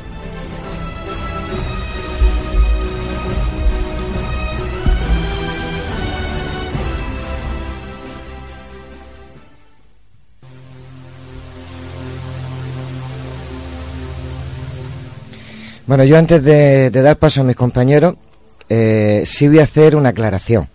Y creo que voy a tirar muchos tambaliches, como vulgarmente se dice por aquí por Murcia. Eh, dejo claro que no son los aviones eh, de pasajeros que van a 8, 9, 10, 12 mil metros de altura, los, las estelas químicas, no. Lo que yo me refiero, y lo que se refieren muchísimas personas, es a esas avionetas pequeñas o aviones pequeños que van pasando por ciertas localidades, como por ejemplo, ya que estamos aquí en Murcia, que todavía no tenemos aeropuerto que esté en funcionamiento, eh, hay un movimiento, va dejándose, van dejando esas estelas, eh, como digo, en aviones donde no tienen ni numeración, ni nadie sabe prácticamente nada, no, no, eh, yo ahora después pondré la prueba, porque es que aquí, señor oyente, yo estoy hablando y la gente me está me están comiendo con la vista. Pero aclaro, no me refiero a los aviones eh, de pasajeros, me refiero a esa avioneta. Entonces, dicho eso, yo no sé si será verdad o mentira que nos estén fumigando, pero para eso hacemos este tipo de debate. ¿Quién quiere hablar? Pregunto, eh, Paco. Creo que eh, lo, fundamental de esta historia es como suele pasar con la mayoría de las teorías que hay, que le, llamamos dentro del campo de las conspiraciones. Eh, se ha, desde que Richard Frank, Frank habló de esto en 1997, fue el que lanzó la primera voz sobre los Train, se ha dilatado, se ha disparado mucho el tema, se ha engordado mucho, se ha mezclado todo y ahora mismo está carente de un entorno lógico donde existe una especie del todo vale. Se habla de avionetas, se, habla de, se empezó hablando de grandes aviones, cosa que es verdad que en Estados Unidos, por ejemplo, se emplean aviones de mediana carga, de tamaño mediano para grandes operaciones de fumigación y se ha dislocado. Yo lo encuentro francamente terrible eh, si no se, aunque se intente regir una pauta de mm, intentar centrar el tema en algún aspecto fundamental, pero ya ha llegado un punto donde, por ejemplo, he escuchado hablar de aluminio, restos de aluminio en el suelo, cuando evidentemente nuestra propia contaminación hace que haya muchísimas latas de aluminio. En la ciudad, en la huerta y en el campo, por desgracia, creo que el tema se ha ido de madre, es como yo lo veo. Antonio. Pero Paco, si es que eso es normal cada vez que, que salta a la palestra, cualquier tema, sea del ámbito que sea, que coge un poco de vuelo, coge un poco de fama, pues se suele distorsionar de tal manera porque todo el mundo habla, todo el mundo opina, todo el mundo quiere saber, todo el mundo quiere contar, todo el mundo quiere decir y todo el mundo quiere llevar razón. Entonces, yo eso, la verdad es que y lo no, veo... Y no todo el mundo la tiene. Claro. Pepe. Bueno, vamos a ver. A mí me gustaría aclarar o empezar aclarando eh, que todo aparato que se eleve del suelo eh, tiene que tener una numeración y un plan de vuelos. Correcto. ¿Correcto? Sí. Si no, no puede elevarse. Sí. Eh, después están eh, posiblemente los aeropuertos camuflados, entre comillas, donde pueden despegar que el plan de vuelo se mentiría. se diría que es de recreo y como vosotros decís, puede fumigar. Entonces no se puede ir a las torres de control ni al gobierno a pedir responsabilidades porque eso no va dentro del plan de vuelo. Claro. Eso ya vamos a descartarlo, que el problema ya no es de las autoridades. El problema radica en la gente eh, que no tiene escrúpulos y que yo creo que no nos fumigan. Yo estaba hablando con, eh, con personas de, de sanidad de aquí de Murcia que se dedican a investigar y cogen muestras. Le expliqué que yo iba a venir a hablar de un plan de esto y lo que ellos me dijeron es que ellos no creen que es químico de farmacéutica, sino que hay intereses económicos detrás. Por ejemplo, en los Alcázares hay un mar menor, hay la manga, hay festividad que interesa que venga el sol y hay nubes, turismo. Simplemente pues sacan estas Para las nubes, ¿no? Para que no haya Efectivamente, que eso sea contaminante. Yo no digo que no, que sí que me han dicho que es contaminante. Pero eso es una de las posibilidades, Sí. Eh, pues para mí, para mí que es más el digamos el efecto sol, el efecto por lo que a mí me han dicho que lo que es la contaminación en sí por productos químicos, porque podía repercutir también con los que lanzan. Vale, Antonio. Eh, yo lo que quiero que nuestros oyentes tengan muy claro que en el tema de esta noche Pepe, Pepe Benjos, José Luis Benjos tiene mucho que hablar y mucho que saber porque para quien no lo conozca él tiene múltiples facetas de músico, de osteópata, de mil cosas que hace y todas muy bien. Estamos en la huerta, ¿eh? So- Pero So, amarra la burra. Pero Pepe, Pepe Benjoc es eh, un reti- eh, iba a decir retirado, no creo que sea retirado, oficial del ejército del aire, ¿eh? Muy bien. Sí, sí, seguiremos con la conversación. Yo solo ese apunte. En la Academia General del Aire, por consiguiente, sé cómo funciona Luego me, todo eso. luego me explicas cómo entrabas tú en la cabina, porque tú eres muy grande. José Ramón, por favor. Buenas noches, vamos a ver. Bueno, el, mm, para hablar del, de Ken Trail, del Ken Trail más peligroso que hay aquí esta noche, José Antonio, que nos va. está rociando de virus No, hombre, no. aquí dentro de la cabina, pero Bueno, eso es verdad, que tengo un constipado que no veas. pues efectivamente. Bueno, yo, yo lo primero que creo que deberíamos es si, si centramos un poco eh, de lo que de lo que hablamos, ¿por qué? Porque este tema de los chemtrails es extraordinariamente amplio. O sea, por un lado, por un lado se habla de chemtrail viene de, de estelas químicas. Y entonces se referiría a las estelas que se ven en el cielo, como la de los aviones, de los reactores, los rastros que dejan, pero que no serían realmente las estelas de condensación, sino que, que serían estelas donde se Claro. nos están echando productos. Eh, la cuestión es que, mm, pues uno ve o lee que se están diciendo una infinidad de objetivos que se pretenden. Eh, propagar enfermedades, envenenarnos, eh, reducir la población, eh, controlar el clima. y luego también hablamos incluso de las avionetas que nos sobrevuelan, que estarían haciendo lo mismo. Yo quería saber a qué nos a qué nos vamos a referir y si hay eh, y si ese plan preconcebido por quiénes, por los de las avionetas, por los de los aviones, No, no, no, no, si estamos si No, vamos a entrar en los no, proyectos no. de cambio del clima del proyecto me- HARP, no mezclemos- del, pro- del proyecto HARP americano. No, José Ramón, no Eh, mezclemos una cosa con la otra. Me, me ha No, faltado, no, espera un momentico. un segundito antes Venga, que un segundo, Fernando. y ahora que pase Me ha Fernando. faltado decir que a toda la fulminación que se hace para las nubes también está, como tenemos huerta, las fulminaciones Claro, claro. para... eh, Claro, claro, para, para las hortalizas, para los, ar- para, Efectivamente. para los árboles de para eso están, para eso Claro, están claro. en campos eh, entre naranjos. eh, Sí, hay 300 o 400 metros, no más, porque son Sí. avionetas pequeñas, para eh, elevarse y aterrizar. ¿eh? Eh, Fernando, me gustaría saber tu opinión y a partir de aquí ya eh, sí podemos empezar lo que es eh, el debate. Bueno, el debate o la tertulia, como le dice, le gusta a Antonio. Bueno, yo por centrar el tema un poco, ¿no? De, a ver, ¿qué estamos hablando? El chemtrail, coincido con, con, con José Antonio, estamos en una situación de una estela química. Estela química que, bueno, la legislación española reconoce esa utilización de ese sistema para modificar lluvias, para incluso eliminar lluvias torrenciales o granizos. Se reconoce, se utiliza dióxido de azufre, eso está ahí. Ahora, sentado eso, tenemos que ir a ver si eso se controla o no se controla. Aquí se pone de manifiesto la situación en cuanto a esa aparición de aviones fantasma, porque fantasmas porque no están correctamente identificados.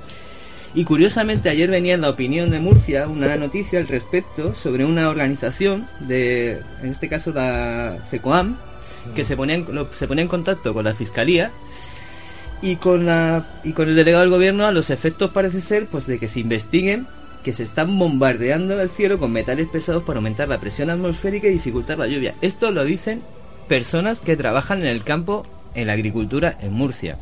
Esas personas que lo ven, que lo sienten, que lo padecen, que sentimos esos rigores de estos veranos tan realmente duros y estas situaciones de cambios de, como tú decías antes, Pepe, de de pronto que viene el puente de mayo y hay que organizar la manga, pues entiendo que algo hay.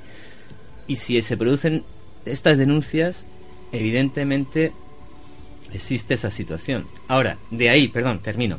De ahí a otras situaciones que podríamos tildar un poco más mm, difíciles de demostrar, como podría ser envenenamientos de población, em, dispersión de bacterias o lo que sea. Eso sí, se ve, ¿eh? Se ve. Montoro nos necesita para que coticemos. Claro, pero, bueno, si es que es lo que yo lo que yo que estaba viendo de que, es lo que acaba de, matizar antes José Ramón, que es que no se nos puede el tema de a ver dónde lo, enfocamos, porque por un lado mm. está nuestro tema particular que estáis tratando muy bien y conocéis muy bien, que es la particularidad del estos rociamientos para desviar lluvias, todo este asunto, que es un localismo que aquí en Murcia está reconocido hace muchos años que sucede y que es evidente que todos tenemos estado. Y otra cosa es cuando, yo sé que muchos oyentes van a pensar en esto, es cuando ellos buscan información en Internet y aparece para cada país, para cada región, para cada sitio, una conspiración particular.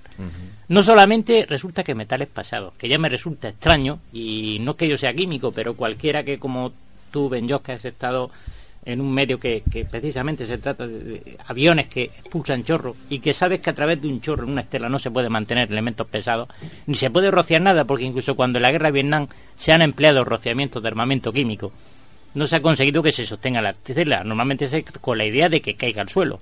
Y eso es imposible que tú veas, como estamos viendo que aparecen fotos y vídeos en internet, llamándole supuestos chemtrails, eh, como bien definía antes José Ramón, sino que tenemos el caso de que eso se mantendría en una estela que la cual es imposible, que es vapor de agua, que está producida por la turbina directamente y que nada aluminio ni ningún metal, ningún elemento químico como lo que se han empleado en ese atribuido que se empleó en la guerra de Vietnam, por ejemplo, se sostenga ahí en la estela. Es imposible. Eh, yo lo que quería decir es que lo que estaba diciendo Fernando, de lo que tú estabas hablando, es que antes de los aviones estaban los petardos. Lo que pasa es que los petardos son demasiado ruidosos. Y ahora mismo la población desconoce, o sea, eh, por la generalidad solemos mirar poco el cielo. La gente eh, parece que seamos catalanes y gallegos. Van mirando al suelo a ver si encontramos la peseta o el euro. O sea, por consiguiente, arriba no miramos. Pero el ruido sí que nos llega, que era el petardo. Entonces han sustituido el petardo por los aviones y a la máxima también pueden engañar o decir que son pruebas o que son, eh, digamos, en maniobra. Sí, sí, para sacar otra cosa. Es mucho más fácil camuflar el avión que el petardo. Que el petardo. José Ramón. yo, querría elevarme de, de nuestra, aunque le tengo mucho cariño a nuestra clásica avioneta fantasma murciana, que es una auténtica tradición, pero, pero yo querría elevarme y volver a, y volver, ir a los Kendra, a los Kentrail y, y comentar un poco sobre ellos. Fumigadores, y no te líes. Los fumigadores, perfecto, perfecto. Me parece, me parece muy bien. Eh, yo quería decir esto mm, y conectarlo, porque mm, esto pertenece al, al, paquete de teorías de la conspiración que salieron y fundamentalmente, como decía Paco antes, a partir sobre todo del año 97 y, en, y en razón o con motivo, pues además de un artículo que hubo, de una, un artículo, una comunicación a un congreso militar de la Fuerza Aérea, de, cómo sería mecanismos de la Fuerza Aérea en el año 2025 en los Estados Unidos. Y entonces se presentó, esto se celebró en el año 96, y hubo un artículo eh, que hablaba de unos militares allí sobre mm, la posibilidad de usar el clima como un mecanismo de control, tanto de control estra- estratégico, eh, para, mm, para llevar guerras, digamos, en miniatura, guerras inexistentes. ¿Cómo dice Pepe?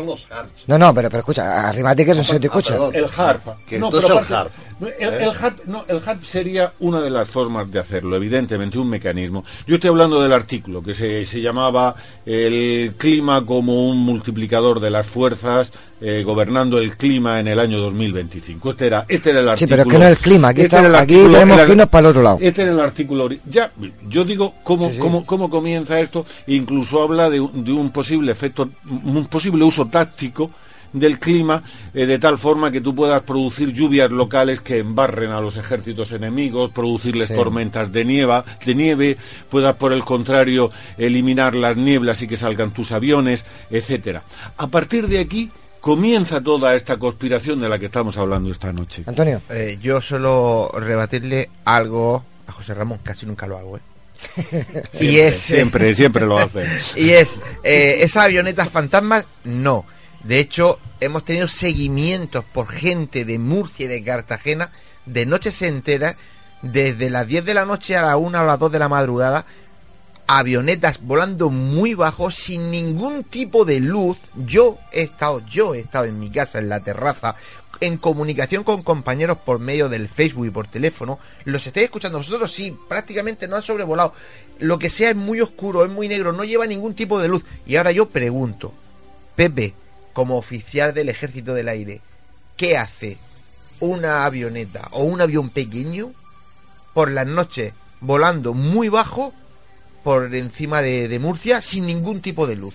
Jugando al escondite. Claro, no tiene otra explicación. Claro. Ni a ti te lo van a decir. Antonio. No, vamos a ver. Eh, existe o puede existir la mano negra del hombre. ¿No entiendes, Antonio? El volar por la noche. Siempre se ha dicho que los piojos en, septiembre hay gente que se dedica a tirar en los colegios eh, los piojos. Y no es verdad. No es verdad. El piojo, eh, por regla general, es, es un, es un animal que cuando llega eh, un tiempo, eh, las huevas y el clima desarrolla Claro, la vida del piojo. claro. Lo que pasa es que luego decimos, no, no, es que hay gente que va echando a los niños en No. las salidas para que luego las farmacéuticas Claro. eh, ganen dinero. No, no, olvidarse que hay procesos en la vida. Que una avioneta vuele por la noche, pues puede haber.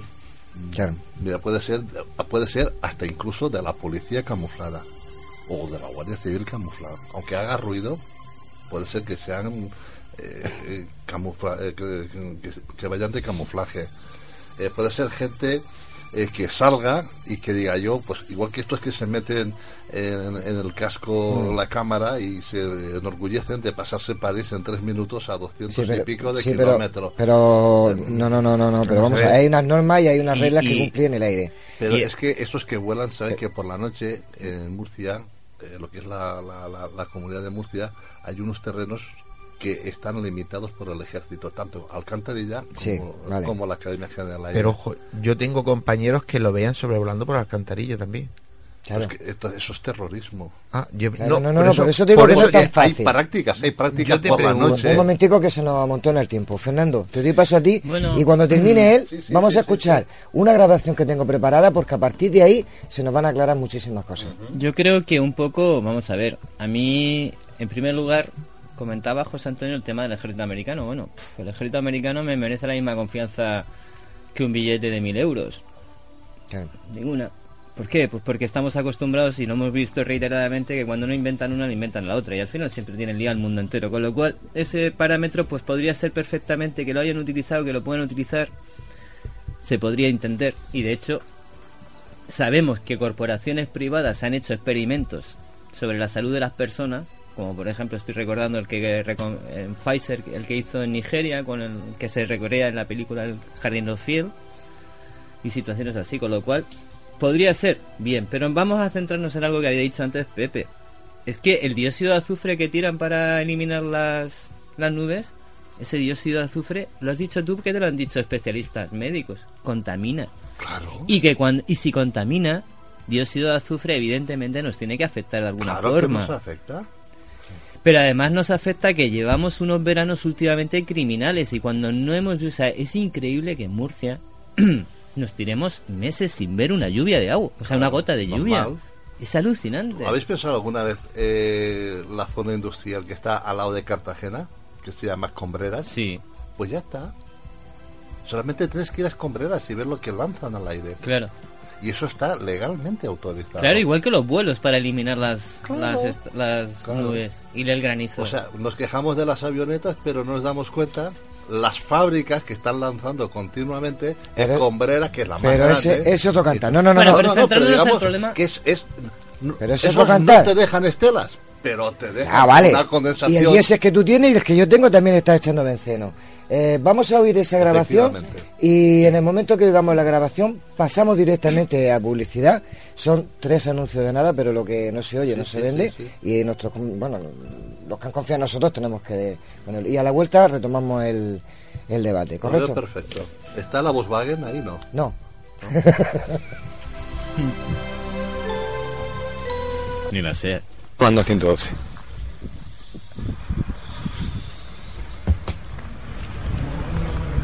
Está llamando al Centro de Coordinación de Emergencias de la región de Murcia. Permanece en línea. Enseguida la atendemos.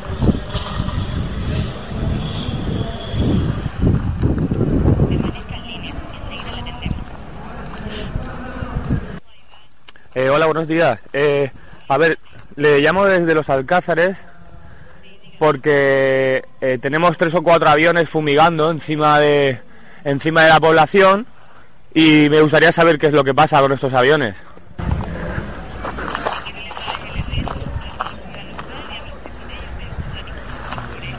Vale, vale, perfecto. Un segundo.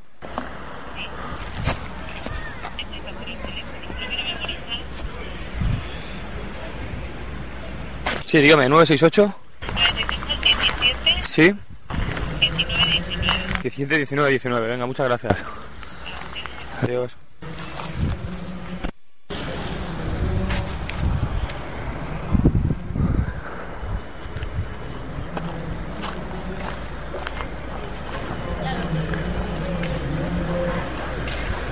Por seguridad, esta conversación está siendo grabada. Hola, buenos días. A ver, llamo de aquí de los Alcázares porque hay, hay tres o cuatro aviones blancos eh, fumigando encima del, del pueblo. Entonces, para saber qué pasa, porque hemos llamado ya varios días al 112, nadie nos dice nada y los, y los aviones se siguen fumigando. encima del pueblo están fumigando. Encima del pueblo, sí. Si sale usted ahora mismo de, de donde tienen us- ustedes el, el centro de, de seguridad y miran hacia, hacia Torre Pacheco, pueden ver las líneas de los aviones que van dejando. Ah, vale, pues es que no sé, eso está complicado. Bueno, vale, pasaré, llamaré al, al jefe de operaciones a ver qué dice. Pero es que nadie nos dice nada, ni la Guardia Civil ni nadie. Llevamos toda la semana llamando. Sí, también, también. Pero desde la semana pasada, o sea, desde el lunes que estamos llamando. Y hoy domingo están, están reventando el cielo y todas las nubes de, de- de lluvia que vienen, el- pasan los aviones, las fumigan y, y van desapareciendo las nubes. Sí, raro es, raro es.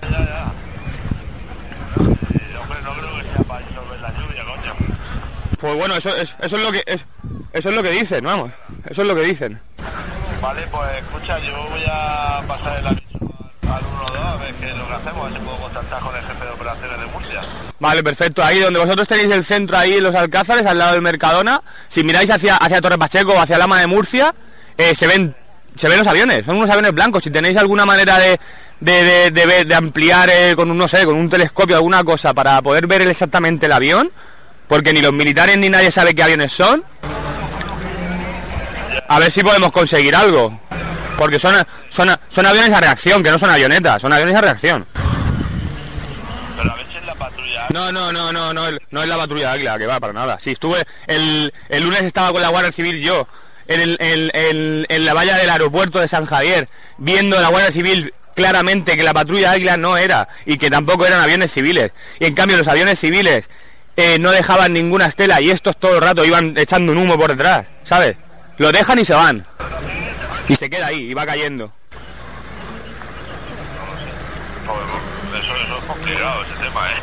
Esta- pues, Que, que no sé dónde vamos a llevar, pero eso va a ser complicado. bueno, el cielo lo controlan los militares, no sé.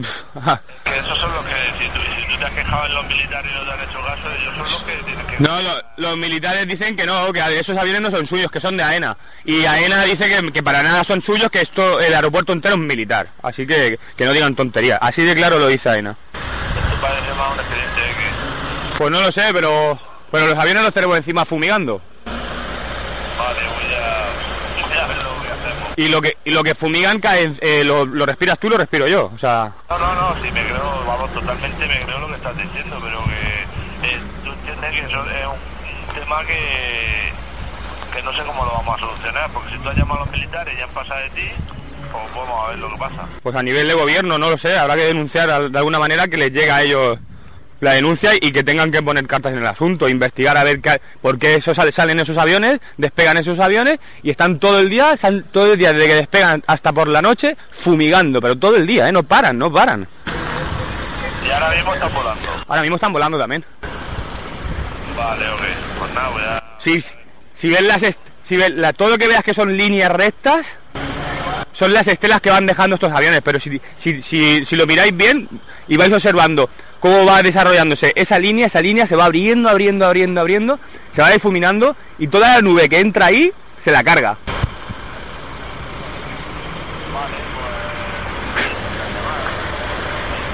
Venga, perfecto. Pues sí.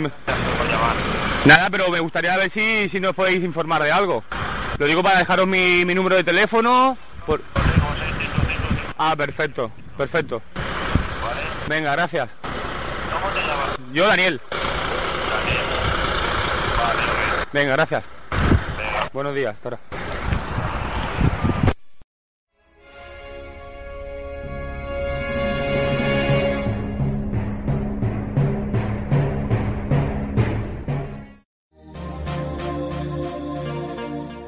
Cibercopy, copistería, papelería, impresiones A4, A3, autoservicio de impresión, encuadernaciones, plastificaciones, tesis doctorales y mucho más. Cibercopy, con los precios más competitivos y el servicio más rápido, abierto todo el día ininterrumpidamente. En la zona de la Universidad de la Merced, Cibercopy, Puerta Nueva 8, Murcia. Teléfono 868-917-426. Eurometal. Somos especialistas en fachadas de muro de cortina de cristal, fachadas de alucobón para naves, oficinas y centros oficiales. También trabajamos el acero inoxidable, puertas, barandas pasamanos. Eurometal, signo de calidad. Fotos Orión. Hay momentos importantes en tu vida que no puedes dejar pasar. Inmortaliza tu evento en fotografía y vídeo con Fotos Orión. Porque las cosas especiales solo ocurren una vez. Fotos Orión. Profesionalidad y confianza. Calle La Gloria, número 32, frente a Antiguo Tornel, La Alberca, Murcia. Teléfono 868 94 30 13. Desde ahora, el autobús es un tranvía y el tranvía es un autobús. Con el nuevo Bono Murcia podrás combinar tranvía, autobuses urbanos y de pedanías. Todo el transporte público en un solo bono. Infórmate del nuevo Bono Murcia en www.mutrans.es. Todo el transporte en tu mano. Concejalía de Tráfico y Transportes, Ayuntamiento de Murcia y Comunidad Autónoma de la Región de Murcia.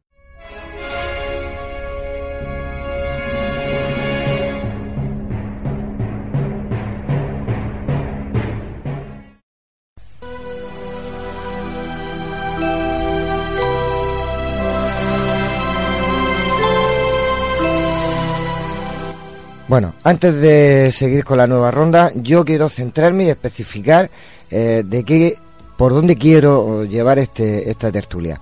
Vamos a ver, ya aclarado que no quiero saber nada de los aviones que van muy altos, sí quiero saber de esas avionetas o aviones pequeños, como hemos oído ahí en, en la grabación de la denuncia de, un, de ese chico, me parece que era Dani o Daniel, no me acuerdo ahora mismo exactamente el nombre.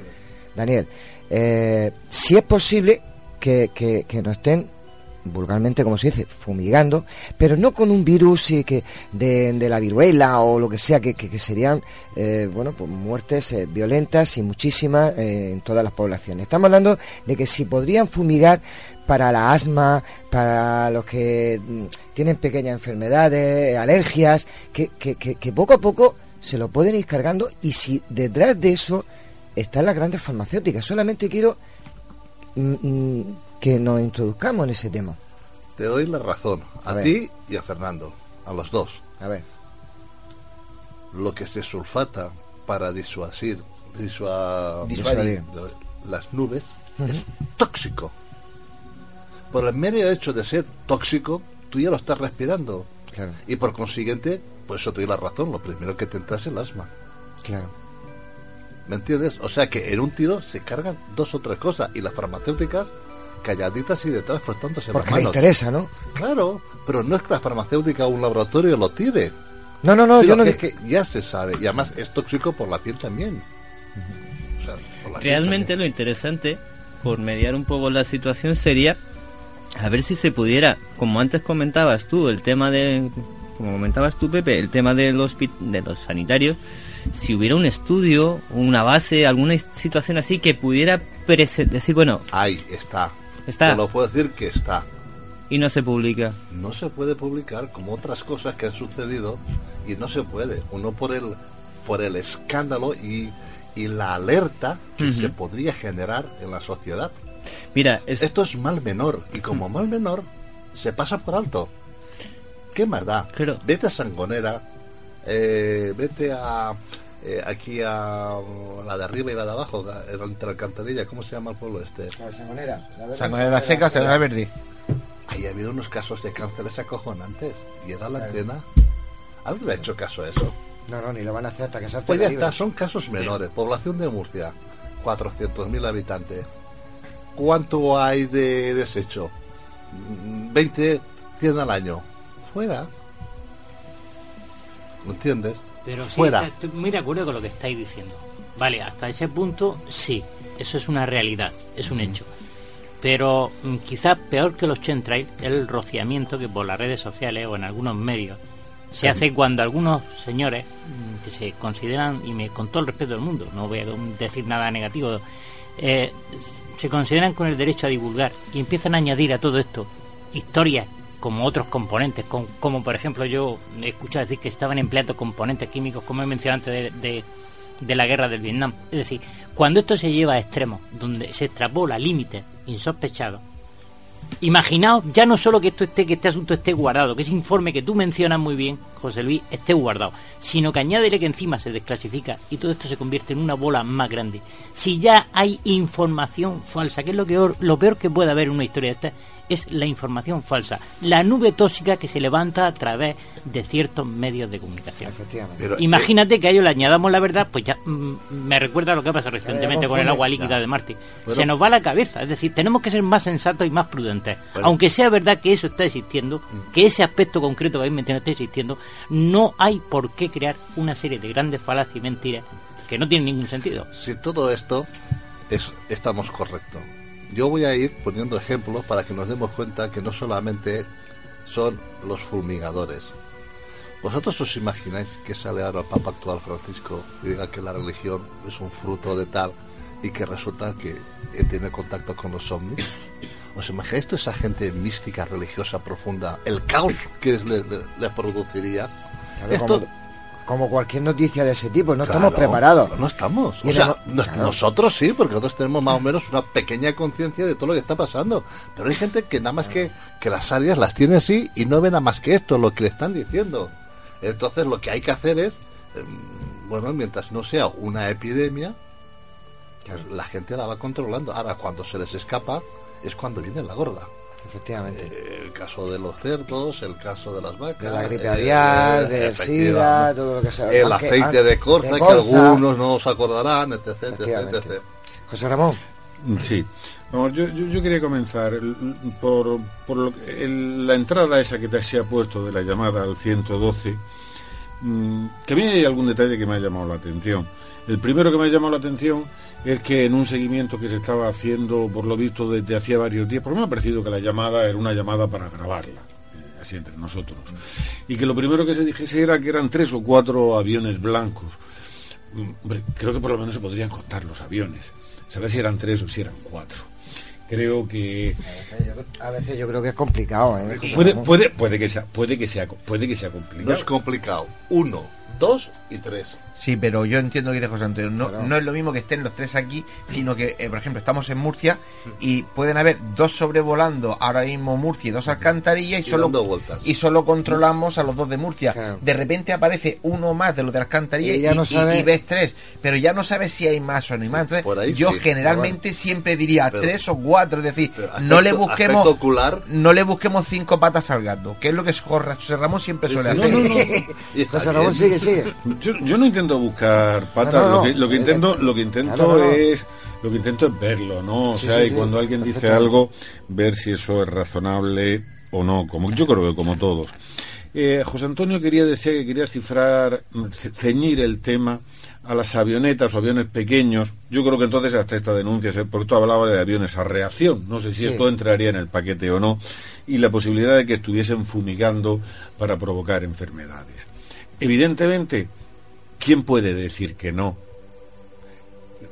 No es posible. O sea, No, lo- evidentemente creo que no hay ninguna forma de acreditar, nadie tiene ninguna forma de acreditar el que eso pueda estar sucediendo, pero es absolutamente imposible el decir eso no está sucediendo. Bueno, pues podemos decir que estén fumigando enfermedades o es posible que estén tirando polvo de oro. Pudiera ser, ¿Quién puede decir que no? Eh, lo que sí querría es destacar algo.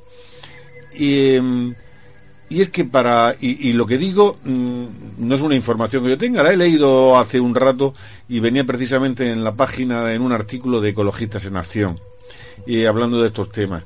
Y decía que, bueno, que cuando se fumigan cosechas, por ejemplo, eh, tienen que volar a muy pocos metros de altura, a 4 o 5 metros de altura, porque en cuanto se van un poco más alto, el producto se pierde.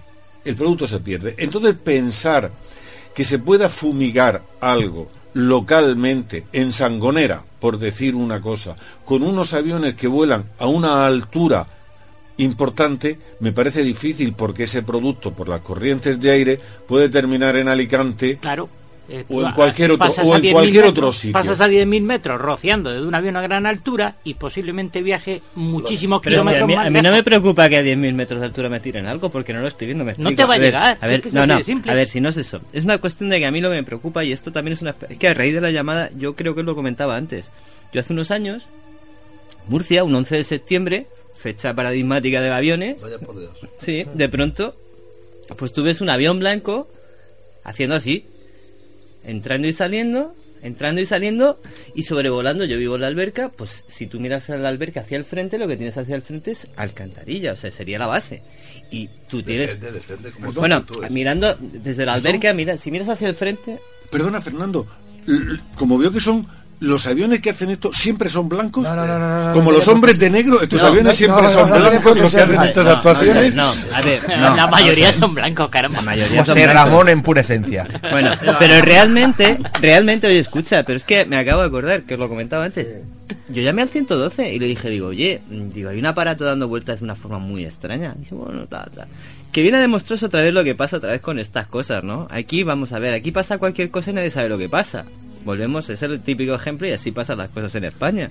Es que eso es lo que más me llama a mí la atención. Que nadie sepa nada, oiga, que hay un avión. Que yo después de escuchar eh, esta grabación que ha pasado José Antonio, lo que me deja perplejo, Pepe dice que eso es lo normal, es que nadie sea capaz de decir, puede ser esto, pues otro. Se pasan la moneda unos a otros, al final lo emberrinchan, al final lo dejan que no sabe dónde está, y yo creo que realmente es porque ellos Antonio, tampoco Y saben. que lo Con preocupante, lo a fácil diferencia... que es para que te hagan caso. Y aquí él lo puede Eh, atestiguar. efectivamente, eso a la Guardia llegar. Civil. Pumba, una denuncia. Mire usted. Directamente a la Guardia Civil y en caso de que no haya a la policía, Es que uno denuncia oficial para que vaya al juez. ahí es donde yo quería ir, ¿no? A, eh, explicarle a nuestros oyentes Pa- que sí quiero- se puede conseguir que te hagan caso con una simple, como dice Pepe, una denuncia oficial. Sí, porque claro. alguien va a tener que contestar esa, Claro. esa denuncia. Y se empieza por esa llamada que hemos oído. Pero yo voy a rebatirle lo que ha dicho eh, José Ramón, porque eso ya lo tenía yo preparado. Me explico. Eh, Me ha tendido una trampa. sí, no, no, no, no. Uy, no, no, no, no. No, no, no, pero simplemente Cuando porque, porque, vecino porque pienso, yo lo que sí entiendo es que no, o sea, yo sé hasta dónde llego, sé que no soy experto en química, sé que no, no sé nada de medicina, no, sé cómo contagiar exceptuando la gripe que estoy contagiando hoy, que eso sí sé cómo se hace, pero bueno, ya volviendo al tema. Eh, cuando van a una cierta altura, ya lo ha dicho Paco también, no, prácticamente se evaporaría lo que, lo que quisieras echar. Pero estamos en el 2015, tenemos a la supongamos que tengamos a las farmacéuticas detrás, que le interesa menear ese mundo y ese dinero, y, de eso sí estoy convencido, ¿eh? de que a ellos sí les interesa ese tipo de cosas. Entonces, hay miles de productos. Estoy seguro que igual que cuando hay una, un- una erupción volcánica, esas partículas pueden perjudicar a las personas. Cuando hay una explosión como la que hubo en Japón por el tsunami, esa radiactividad cae. Da igual que esté a 8.000 metros que a 3.000 metros, que el volcán, la nube suba a 8.000 que a 3.000. Nos sigue perjudicando. Entonces, tiene que haber algo que si nos están fumigando, nos están afectando. Lo que yo sigo y, remarco es que no va a ser una viruela que nos se, se mueran eh, 30.000 personas, 40.000 personas de golpe. Es algo que hoy a ti no te afecta porque estás fuerte físicamente y a mí también, pero al que pille un poco débil, el asma. Eh, ese tipo de cosas que las vas cogiendo y las vas cuando no, no las has padecido Es, nunca. es Pepe. una maravilla lo que estás diciendo, pero vamos a profundizar. Primero que todo, el trabajo guarro a las químicas, el trabajo sucio se lo están haciendo los que sulfatan y detrás frotándose la mano. Segundo, las químicas por bajo mano, que es lo que tú dices, te pueden vender el producto y le añaden otro componente por ejemplo, que sea más tóxico y puedan acelerar lo que es la toxicidad en el cuerpo. Pero no estamos hablando de una enfermedad con nombre y apellido, No, no. sino tóxico y cada uno después cuando la reciba La, la manifiesta la- la venga. manifestará. Luego, cuando yo he hablado con esta persona, dice, cuando nosotros hemos recibido de esto, y además hay gente que nos gusta este mundo y tal, y los hemos visto, personalmente hemos ido y hemos recogido muestras. Y efectivamente hemos encontrado que en la Tierra hay tóxicos.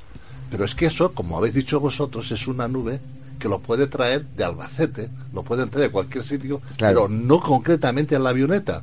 Ya, porque ya, ya está por todo el mundo, digamos que está ya todo contaminado. No quiero, no quiero mm, liar más la bilocha porque es bastante está liada, pero solamente una observación y luego me decís si es lógica o no.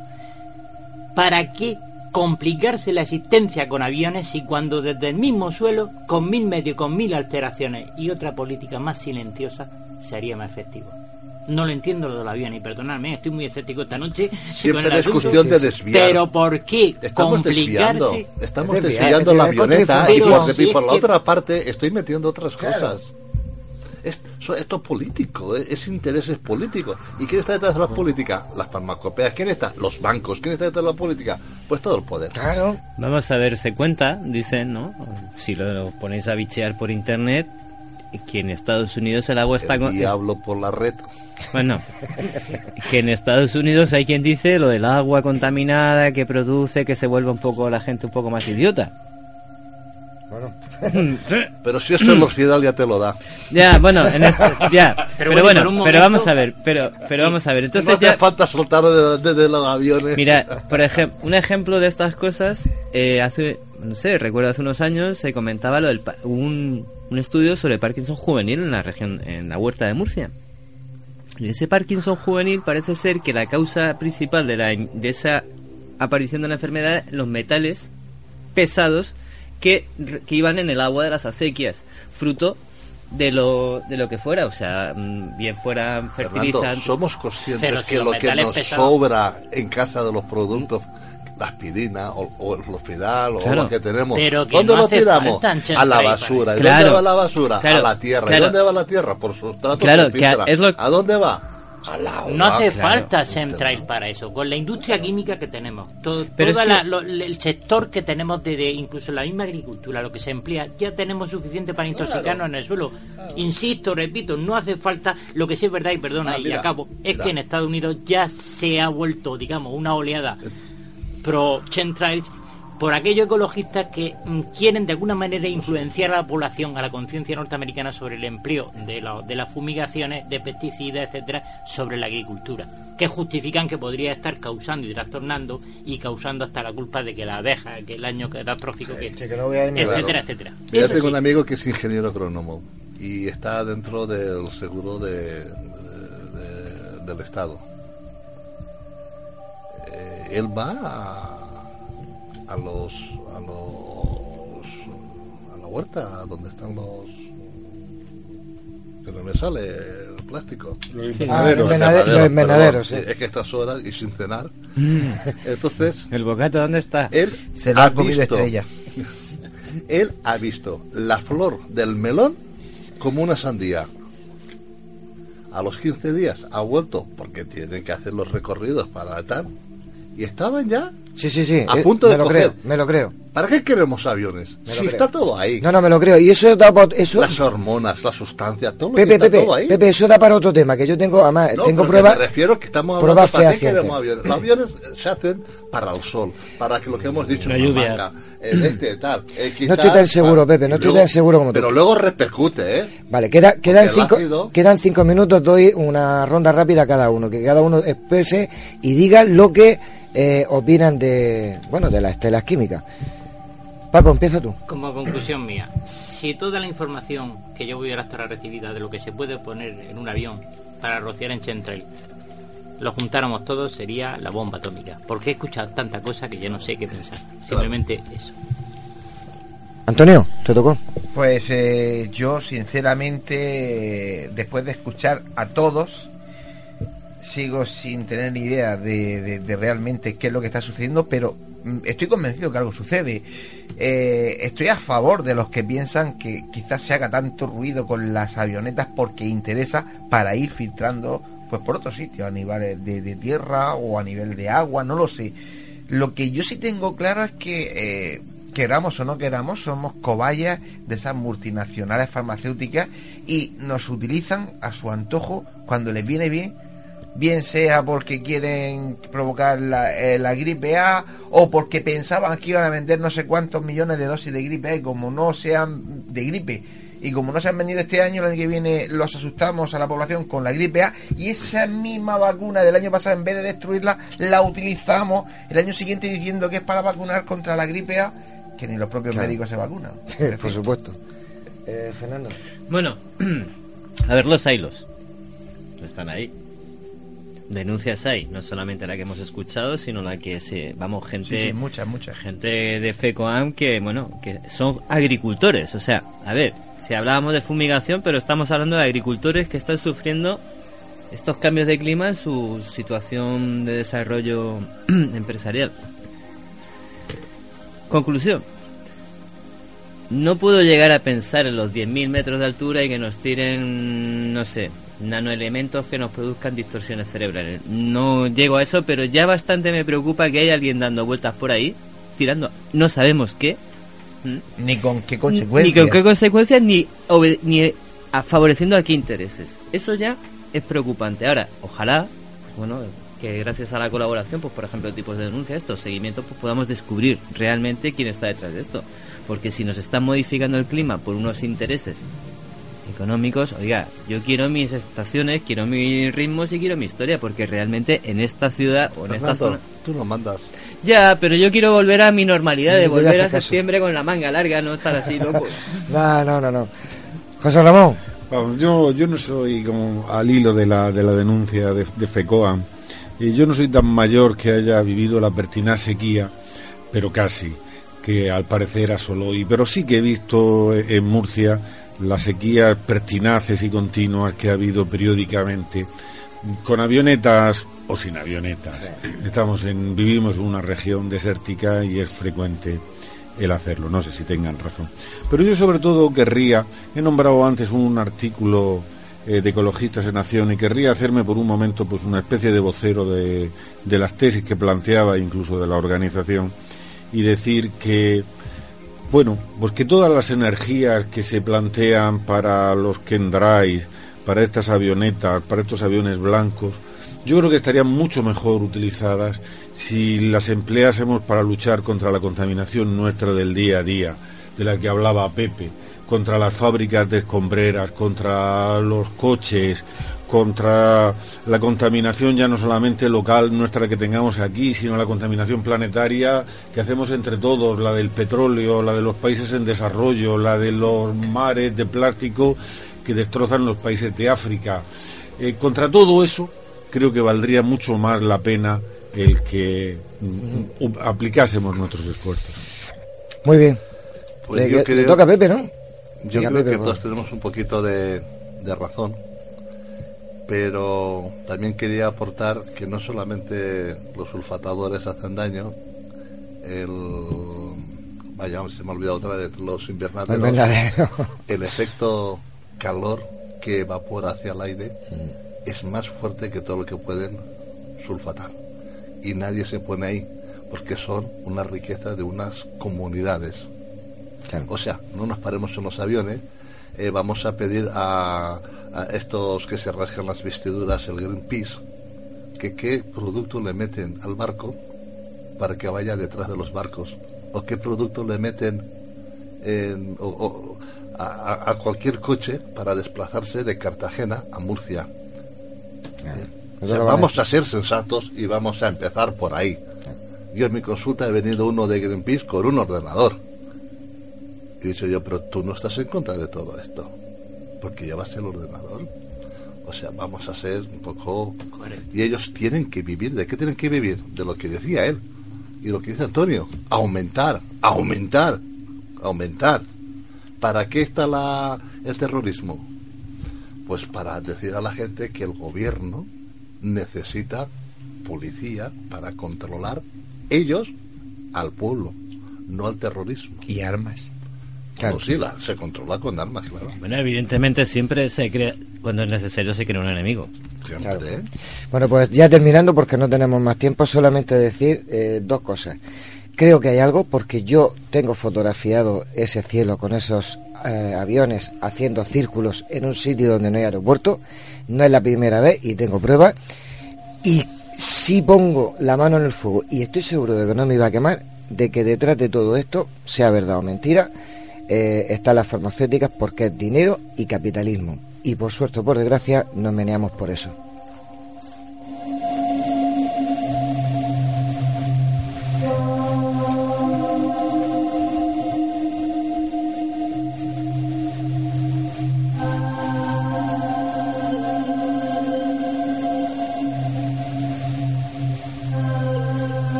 Pues eh, hasta aquí hemos llegado esta noche. Ya no hay tiempo eh, a nada más. Así que, pues, eh, daros, daros las gracias a todos por haber estado aquí esta noche. Pues eh, a José Luis Benjob, Pepe Benjob, Pues muchas gracias, Antonio. a José Ramón Sánchez, que hoy le metió mucha caña, Nada, muchas gracias por dármela, Antonio. Paco Torres, Buenas noches. Un placer. Paco estaba despistado. teléfono.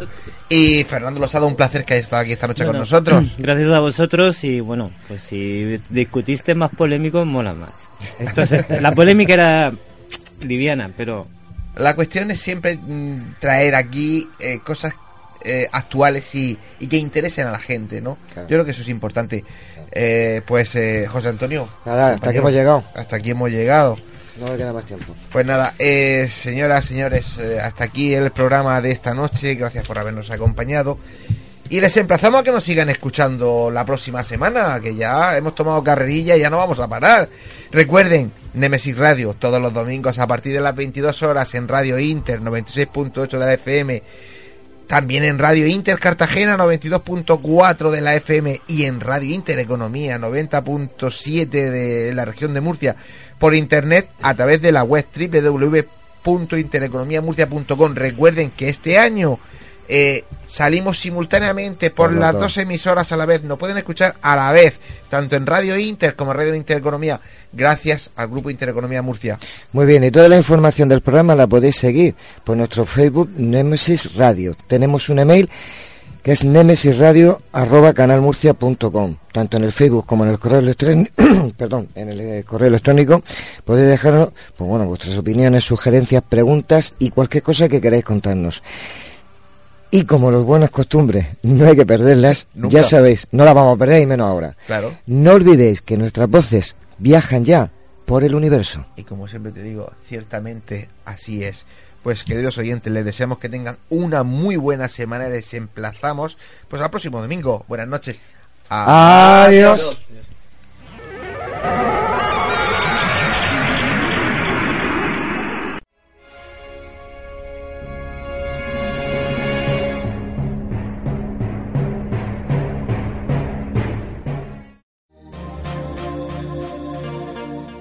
Cibercopy, copistería, papelería, impresiones A4, A3, autoservicio de impresión, encuadernaciones, plastificaciones, tesis doctorales y mucho más. Cibercopy, con los precios más competitivos y el servicio más rápido, abierto todo el día ininterrumpidamente. En la zona de la Universidad de la Merced, Cibercopy, Puerta Nueva 8, Murcia. Teléfono 868-917-426. Eurometal. Somos especialistas en fachadas de muro de cortina de cristal, fachadas de alucobón para naves, oficinas y centros oficiales. También trabajamos el acero inoxidable, puertas, barandas pasamanos. Eurometal, signo de calidad. Fotos Orión. Hay momentos importantes en tu vida que no puedes dejar pasar. Inmortaliza tu evento en fotografía y vídeo con Fotos Orión. Porque las cosas especiales solo ocurren una vez. Fotos Orión. Profesionalidad y confianza. Calle La Gloria, número 32, frente Antiguo Tornel, La Alberca, Murcia. Teléfono 868 94 30 13. Desde ahora, el autobús es un tranvía y el tranvía es un autobús. Con el nuevo Bono Murcia podrás combinar tranvía, autobuses urbanos y de pedanías. Todo el transporte público en un solo bono. Infórmate del nuevo Bono Murcia en www.mutrans.es. Todo el transporte en tu mano. Concejalía de Tráfico y Transportes, Ayuntamiento de Murcia y Comunidad Autónoma de la Región de Murcia.